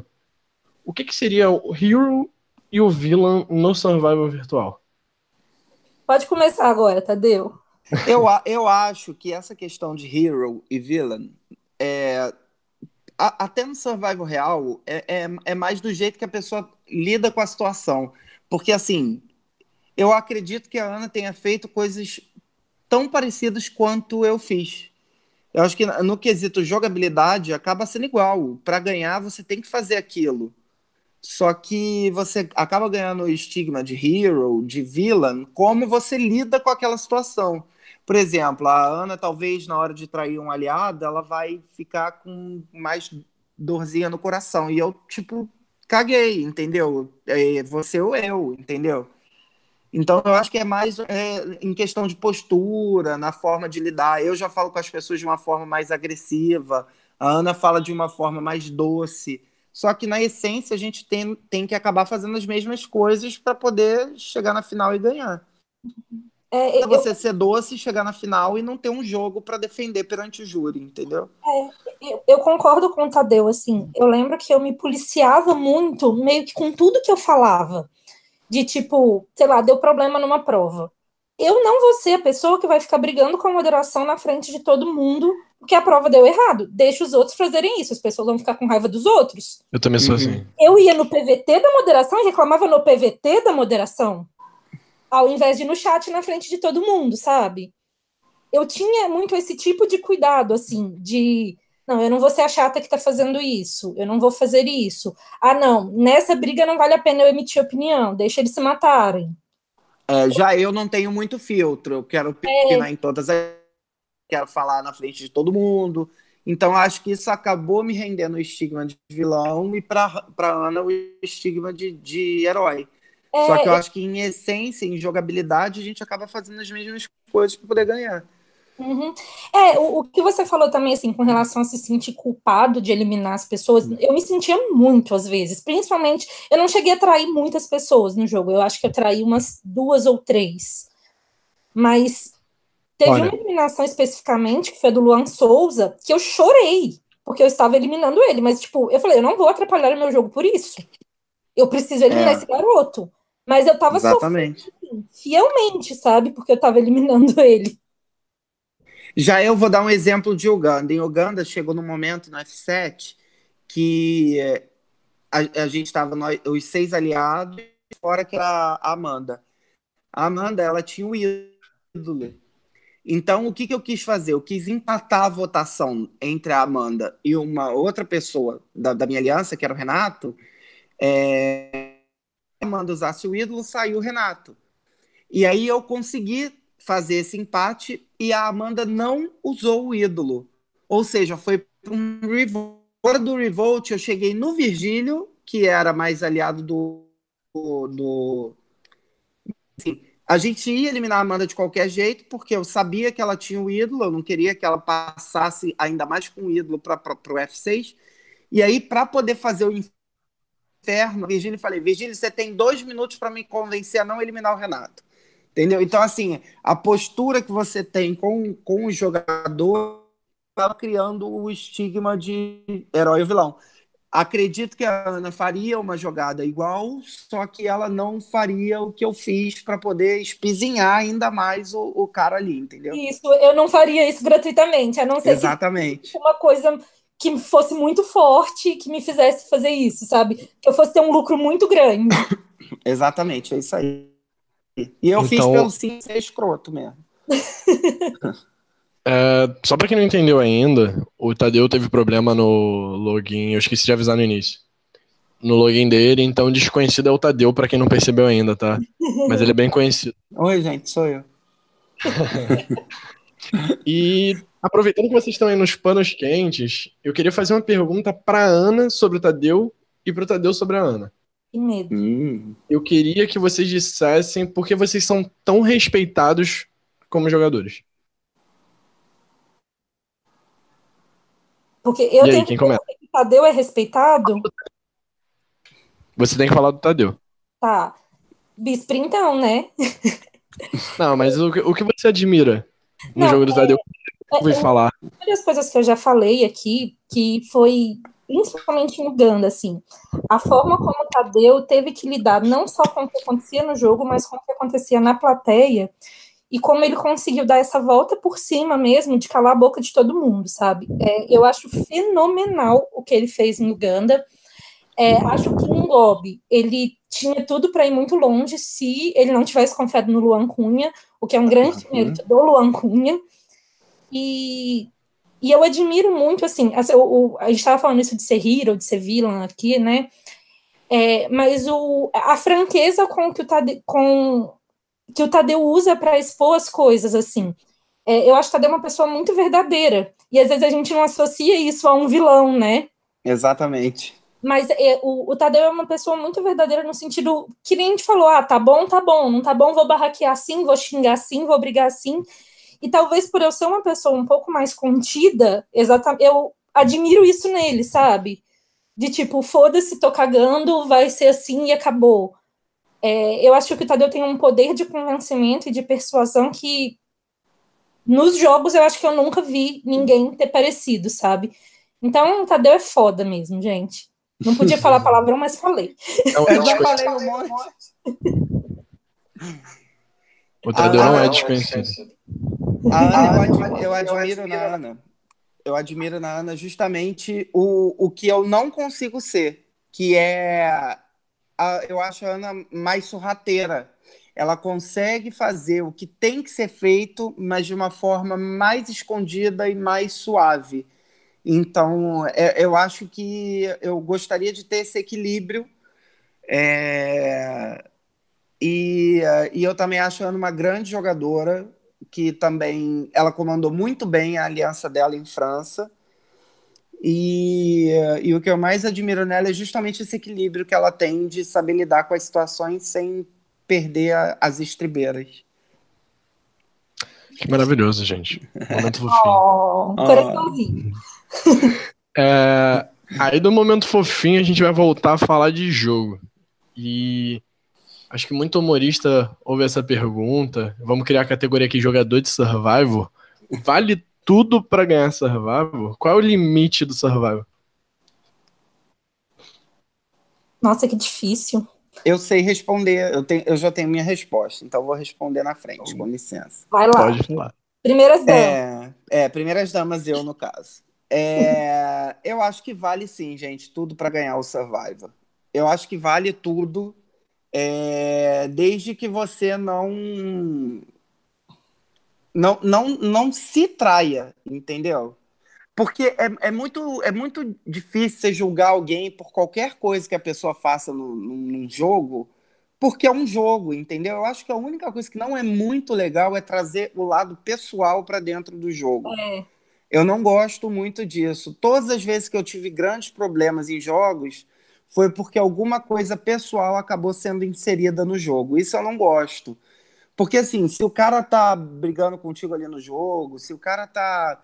Se o cara te traiu, falou que não ia votar em você e votou.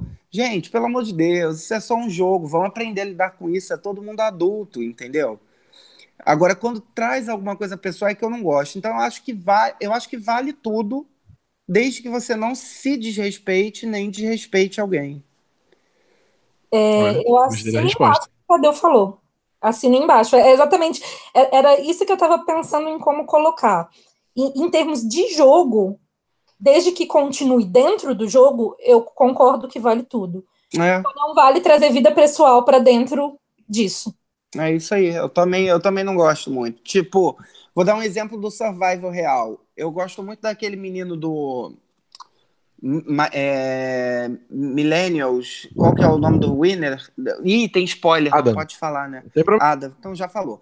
É, o Adam, eu, eu gosto muito do, do jogo que o Adam fez.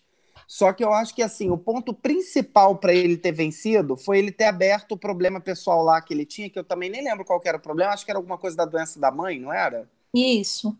Para um, um cara que acabou no júri. Então aquele cara levou esse problema pessoal dele pro júri e, tipo assim, usou aquilo pro Adam vencer, entendeu? Eu acho que o Adam poderia ter vencido sem aquilo. Foi uma jogada válida? Foi uma jogada válida. Só que eu não curto muito, eu não faria. Eu acho apelativo. Eu acho até então... que diminuiu um pouco do, do jogo do Adam, que para mim já merecia vencer aquela final. Ele merecia vencer, mas para mim ficou bem claro que ele ganhou aquela final. Foi contra a Hannah até. A Hannah foi uhum. muito melhor, na minha opinião, no júri. Ela, ela defendeu o jogo dela muito melhor. Só que o júri já tinha na cabeça o problema pessoal do Adam e acabou optando pelo Adam. Então uhum. eu, eu não gosto muito disso. É uma jogada válida? É vale tudo para ganhar survival. Só que eu, particularmente, não faria e não gosto que seja feito. Uhum. É, ó, tem outra temporada de Survival que acontece também, aquela que expõe que o Zeke é trans. Sim, foi péssimo aquilo. Foi, foi péssimo, péssimo, aquilo. Ou o Jeremy também na final, usando o fato da esposa estar tá grávida para comover uhum. o júri. Não, e o Jeremy fez o melhor jogo dos finalistas. Ele não precisava ele daquilo. Ele não precisava daquilo. Ele não precisava daquilo, é. E por então, aí vai, entendeu, gente? É não... esse tipo de coisa que a gente fala que incomoda tanto no virtual quanto no real. Exatamente. Vale tudo? Vale. Mas não tudo a gente tem que precisa aceitar. Cada um tem o seu limite. O que vale é você respeitar o limite da outra pessoa. Mas. Vamos lá. Survival virtual é uma brincadeira. Survival é um jogo. Survival virtual é um jogo, é uma brincadeira. O Survival verdadeiro hoje em dia ele já é visto como um jogo. Todo mundo aceita mais, leva mais na esportiva. Se cria um gameplay para isso. Uhum. Eu até falei gameplay errado. E eu queria saber de vocês se o fato de não valer um milhão de dólares, de você não ter que ficar 39 dias numa ilha, não torna todo esse fato de traição mais fácil? Não. Não. não tá, a gente muito não mais fácil trair né? se eu soubesse que eu ia ganhar um milhão no final. Exatamente, também acho. Entendi. Eu, eu, eu na minha acho. cabeça se tornaria mais fácil, porque é uma brincadeira, tá todo mundo ali brincando, não? É, não, mas nem todo mundo leva na brincadeira, nem todo mundo leva como tem que ser levado. Eu, por exemplo, eu fico ali no jogo, eu tô despirocado, xingando e brigando. Acabou o jogo, passou. Para mim, passou. Se eu, eu fico olhando Uganda, as pessoas que eu mais falo de Uganda hoje eram meus inimigos extremos, que é Suelen, é o Doug, são pessoas que, tipo assim, os meus, os meus aliados mesmo praticamente não falam com nenhum, entendeu? Então, o, o, que, o que interessa é, é, é, que durante o jogo é uma situação, depois do jogo é outra situação. Basta você ter maturidade para poder lidar com isso. Eu acho que sim, Survivor também rola, né? Ah. Jogo... rola. É, deixa eu aproveitar, deixa. Você falou que você teve alguns inimigos em Uganda. Uhum. O que você citaria como as melhores brigas que você teve, Ana, para você também, Ana? Quais foram as melhores brigas que você teve jogando, que você mais se divertiu assim? Ou que foi pesado mesmo, tipo, não aguentava mais isso aqui? A, a briga mais pesada foi com o Tika em Uganda, com certeza. Com o Tica? É, eu não aguentava mais brigar com o Tica. Eu acho que eu briguei com o Tica todos os dias de Uganda, sendo que ele foi o, o, o FB da tribo. Mas todos os dias a gente brigava. Eu acho que a mais pesada foi com o Tica, na minha opinião. Depois veio com a Luana em México, que a gente brigou muito feio também. E os dois passaram do limite, mas graças a Deus ela tem maturidade assim como eu. A gente sentou depois conversou. Eu acho que é muito difícil você jogar com amigos, porque aquela pessoa que te conhece, ela já consegue te ler mais ela já sabe o que você, o que você pode fazer, o que você pode deixar de fazer. Então eu tenho muita dificuldade de jogar com os meus amigos. Eu, eu sempre tive e eu acho muito difícil. Então eu não me, não me meti em muitas brigas assim, tá? E o Hero também, né? Você. É, a maior briga que eu me meti, que não foi uma briga, foi uma menina que tava na minha tribo e fez o favor de não me adicionar.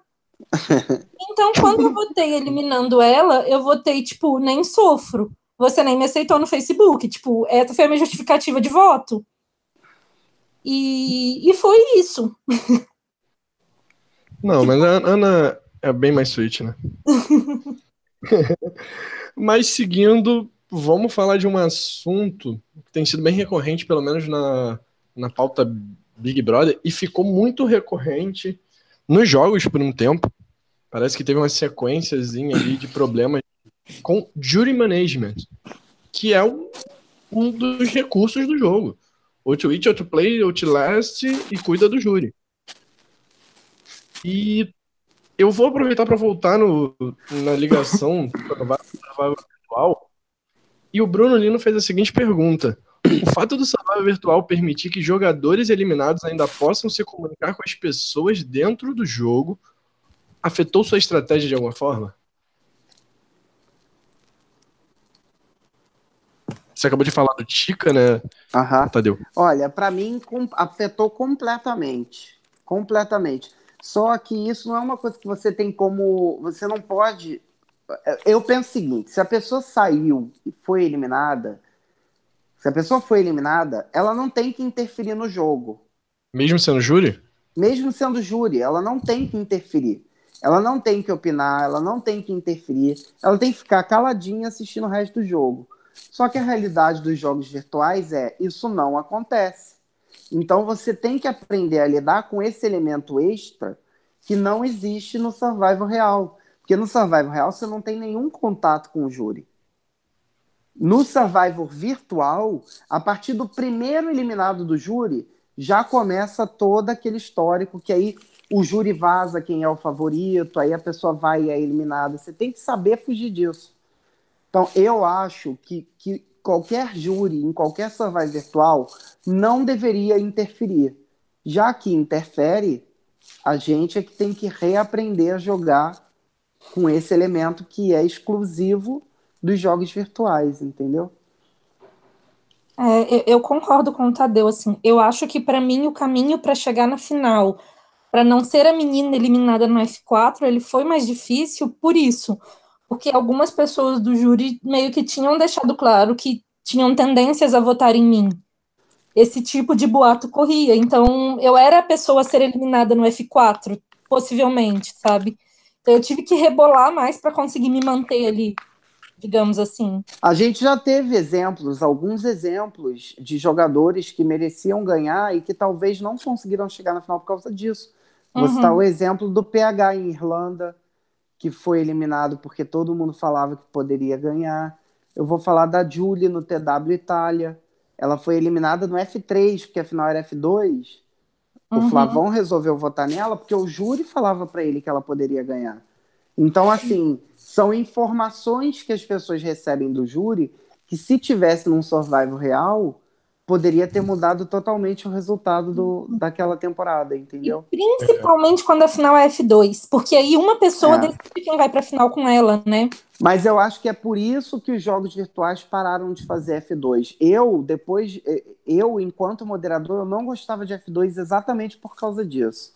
Era uhum. uma das coisas que contavam para que não existissem F2. Eu acho que nos jogos tem que até aumentar o número de finalistas. Passar uhum. de F3 até para F4. Que é para poder começar a quebrar isso, começar a quebrar o júri, fazer uma coisa diferente, já que tem um número de jogadores maior do que o Survival real, você consegue fazer uma final maior também, colocar quatro pessoas na final, colocar três pessoas na final, para poder esse, esse, esse para poder esse, esse, essa interferência do júri começar a contar um pouco menos e, e parar de trazer resultados injustos, entendeu? Agora, posso tocar numa ferida aqui rapidinho? Claro. Eu, particularmente, já achei isso antiético. Já participei de uma final na vida. E eu não me comunicava com o júri. Eu achava isso uhum. errado. Só que o Survival Virtual te permite isso. Não é proibido você ir falar com o júri. Vale ir falar com o júri. É parte do jogo você conversar com o júri e ter uma relação boa. Uhum. Ou não? Ou é antiético? Eu, é melhor eu evitar? acho antiético. Eu, eu particularmente acho antiético. Em Uganda, eu não falei com ninguém do júri enquanto eu estava no jogo. Nos outros dois jogos do VD que eu joguei, enquanto eu não fui eliminado, eu não fui ninguém do júri. Eu acho que eu acho péssimo. Inclusive no México, quando eu fui eliminado, tiveram pessoas que tentaram fazer controle de danos comigo enquanto júri e aí, naquele momento, eu falei: se você chegar na final, não vote em você, porque eu acho péssimo isso. Então, eu, é, eu acho que para isso mudar, a gente tem que começar a mudar quando a gente for júri. Não adianta, enquanto a gente for júri, a gente fazer o que é errado. Eu hum. acho errado. Só que no jogo não tem como você travar isso. Isso é uma coisa que contaria para mim votar em alguém na final. Se eu sei que a pessoa chegou na final com informações privilegiadas e o outro chegou na final rebolando para estar tá ali, isso para mim é um fator decisivo para votar. Eu concordo. Isso com relação a falar com o júri, por exemplo, eu tinha chat com algumas pessoas que foram eliminadas e os chats se mantiveram, mas a gente não falava sobre o voto do júri. Exatamente. Eram conversas aleatórias. É, e, por exemplo, teve gente que estava no meu júri que votou em mim com quem eu nunca conversei durante o jogo. Porque, como foi uma divisão muito clara de meninos e meninas, né? Tinha gente do outro lado que eu sabia que não adiantava conversar com elas. Então, no fundo, eu acho que o fato de eu não ter ido conversar e, e encher o saco mostrou coerência Acabaram no meu jogo, sabe? Sim. E aí a pessoa, não, tá, o jogo dela tá mais coerente, porque tipo, pelo menos ela não veio fazer a falsa aqui, né? Uhum. E puxar o meu saco agora, já que ela nunca conversou comigo durante o jogo. E aí a pessoa acabou votando em mim. E, gente, infelizmente, para finalizar o nosso podcast, vale a pena jogar Survival Virtual depois de tudo que a gente já falou de bom e de ruim? Jogando na balança, você se diverte jogando? Nossa, vale muito, assim, sabe? É, eu acho que principalmente para quem já é fã de Survivor, é uma experiência em que você começa a colocar em prática coisas que você viu ou ideias que às vezes você teve quando você estava assistindo uma temporada e a pessoa não fez daquele jeito. Então, poxa, agora é minha chance de fazer aquela jogada dar certo, eu repetir aquela jogada que fulano não acertou, talvez agora eu consiga, sabe? É. Coisas assim. Para quem é fã de Survivor, eu acho que é uma experiência muito boa, vale a pena se inscrever, gente. Sério, tentem mesmo, porque para mim, pelo menos, foi uma realização, assim, sabe? Ter conseguido vivenciar essa experiência um pouco, assim, mesmo que de forma virtual. Vale muito a pena e além disso você conhece pessoas diferentes, você você aprende coisas diferentes, você conhece amores, amigos. Vale muito a pena entrar e, e se arriscar nesse, nesse meio. E. É, vale a pena. É isso vale aí, fica embaixo. E a Gabriela Zimmer perguntou: e por que vocês decidiram permanecer no mundo dos jogos, mesmo não necessariamente jogando mais? Vocês são duas pessoas que estão no mundo dos jogos até hoje e jogando pouquíssimos jogos. O Tadeu até jogou mais recentemente, mas uhum. a Ana não joga desde França, que foi o único jogo dela, assim, um jogo grande. Por que, que vocês continuam? O que, que faz vocês continuarem? Ficando, assim. Oi? É, eu acho que eu fui conhecendo pessoas que se tornaram meus amigos, se tornaram pessoas importantes para mim. É, eu gosto de fazer parte, eu vejo, como eu falei no início, o mundo dos jogos como uma coisa maior, assim, sabe? E eu gosto de fazer parte disso. Então, mesmo que um pouquinho eu tento ir lá, começou, estreou uma temporada nova do TW, como está estreando hoje, ah, depois eu dou uma passadinha lá e olho o cast. Ou, ah, vou, dar, vou assistir um CT hoje, não tem nada para fazer agora à noite. Eu não consigo acompanhar mais religiosamente. Mas dentro do possível, eu tento prestigiar os jogos, assim, de uma forma geral, porque, primeiro, como fã de Survivor, é, é uma outra maneira de acompanhar Survivor. É legal ver as jogadas que as pessoas estão fazendo, o que, que elas estão tramando, qual que é a twist nova que vai ter e por aí vai. E, e, ao mesmo tempo, como a gente vai falar daqui a pouquinho, surge a oportunidade de você conhecer gente do Brasil inteiro, como vai ter o Encontrão, né? O, vai ter a terceira edição que a gente vai falar daqui a, daqui a pouquinho. É uma oportunidade então, agora, de conhecer aproveita já gente. explica pra gente o que é o Encontrão. O Encontrão é uma idealização do Vinícius Dávila também. Ele tinha essa vontade de reunir é, tanto jogadores quanto plateia do, do VD em um sítio, alugar um lugar que as pessoas pudessem ir passar um feriado, um fim de semana juntos. É, a primeira vez que teve foi em 2016. Ele conseguiu juntar, acho que 104 pessoas, não lembro, por aí. Do Brasil inteiro, de fora do Brasil, veio gente. Ano passado teve uma outra edição que teve aproximadamente 150 pessoas. E esse ano vai ter mais uma edição que está acho que por volta de 150 pessoas também participando. Está é. sendo em São Paulo, no, na região da Grande São Paulo, e são dias muito maravilhosos, assim, que a gente tem esse contato pessoal com pessoas que fazem parte da nossa vida, só que virtualmente. Tadeu? É isso aí, é um, é, um, é um evento que vale muito a pena, que você esquece todas as tretas de jogo, você vai para lá, você se diverte, você bebe, você dança, a, a energia flui de uma forma diferente. E você tem a oportunidade de estar perto de pessoas que você não tem a oportunidade de estar perto durante o ano inteiro, porque mora longe, porque mora em outra cidade, porque mora em outro estado. Então é uma experiência que vale muito a pena e que só estando inserido no mundo dos jogos para você poder passar por ela. É isso aí, gente. Eu também fui aos dois encontrões, então você se diverte muito de verdade. Recomendo muito ir. Quem quiser saber mais, ou entra no grupo Encontrão VD, ou procura o próprio Vinícius Dávila e conversa com ele. Acho que tá difícil de conseguir vaga agora, mas dá para entrar na lista de espera e tentar participar esse ano, ou quem sabe ano que vem. Isso aí.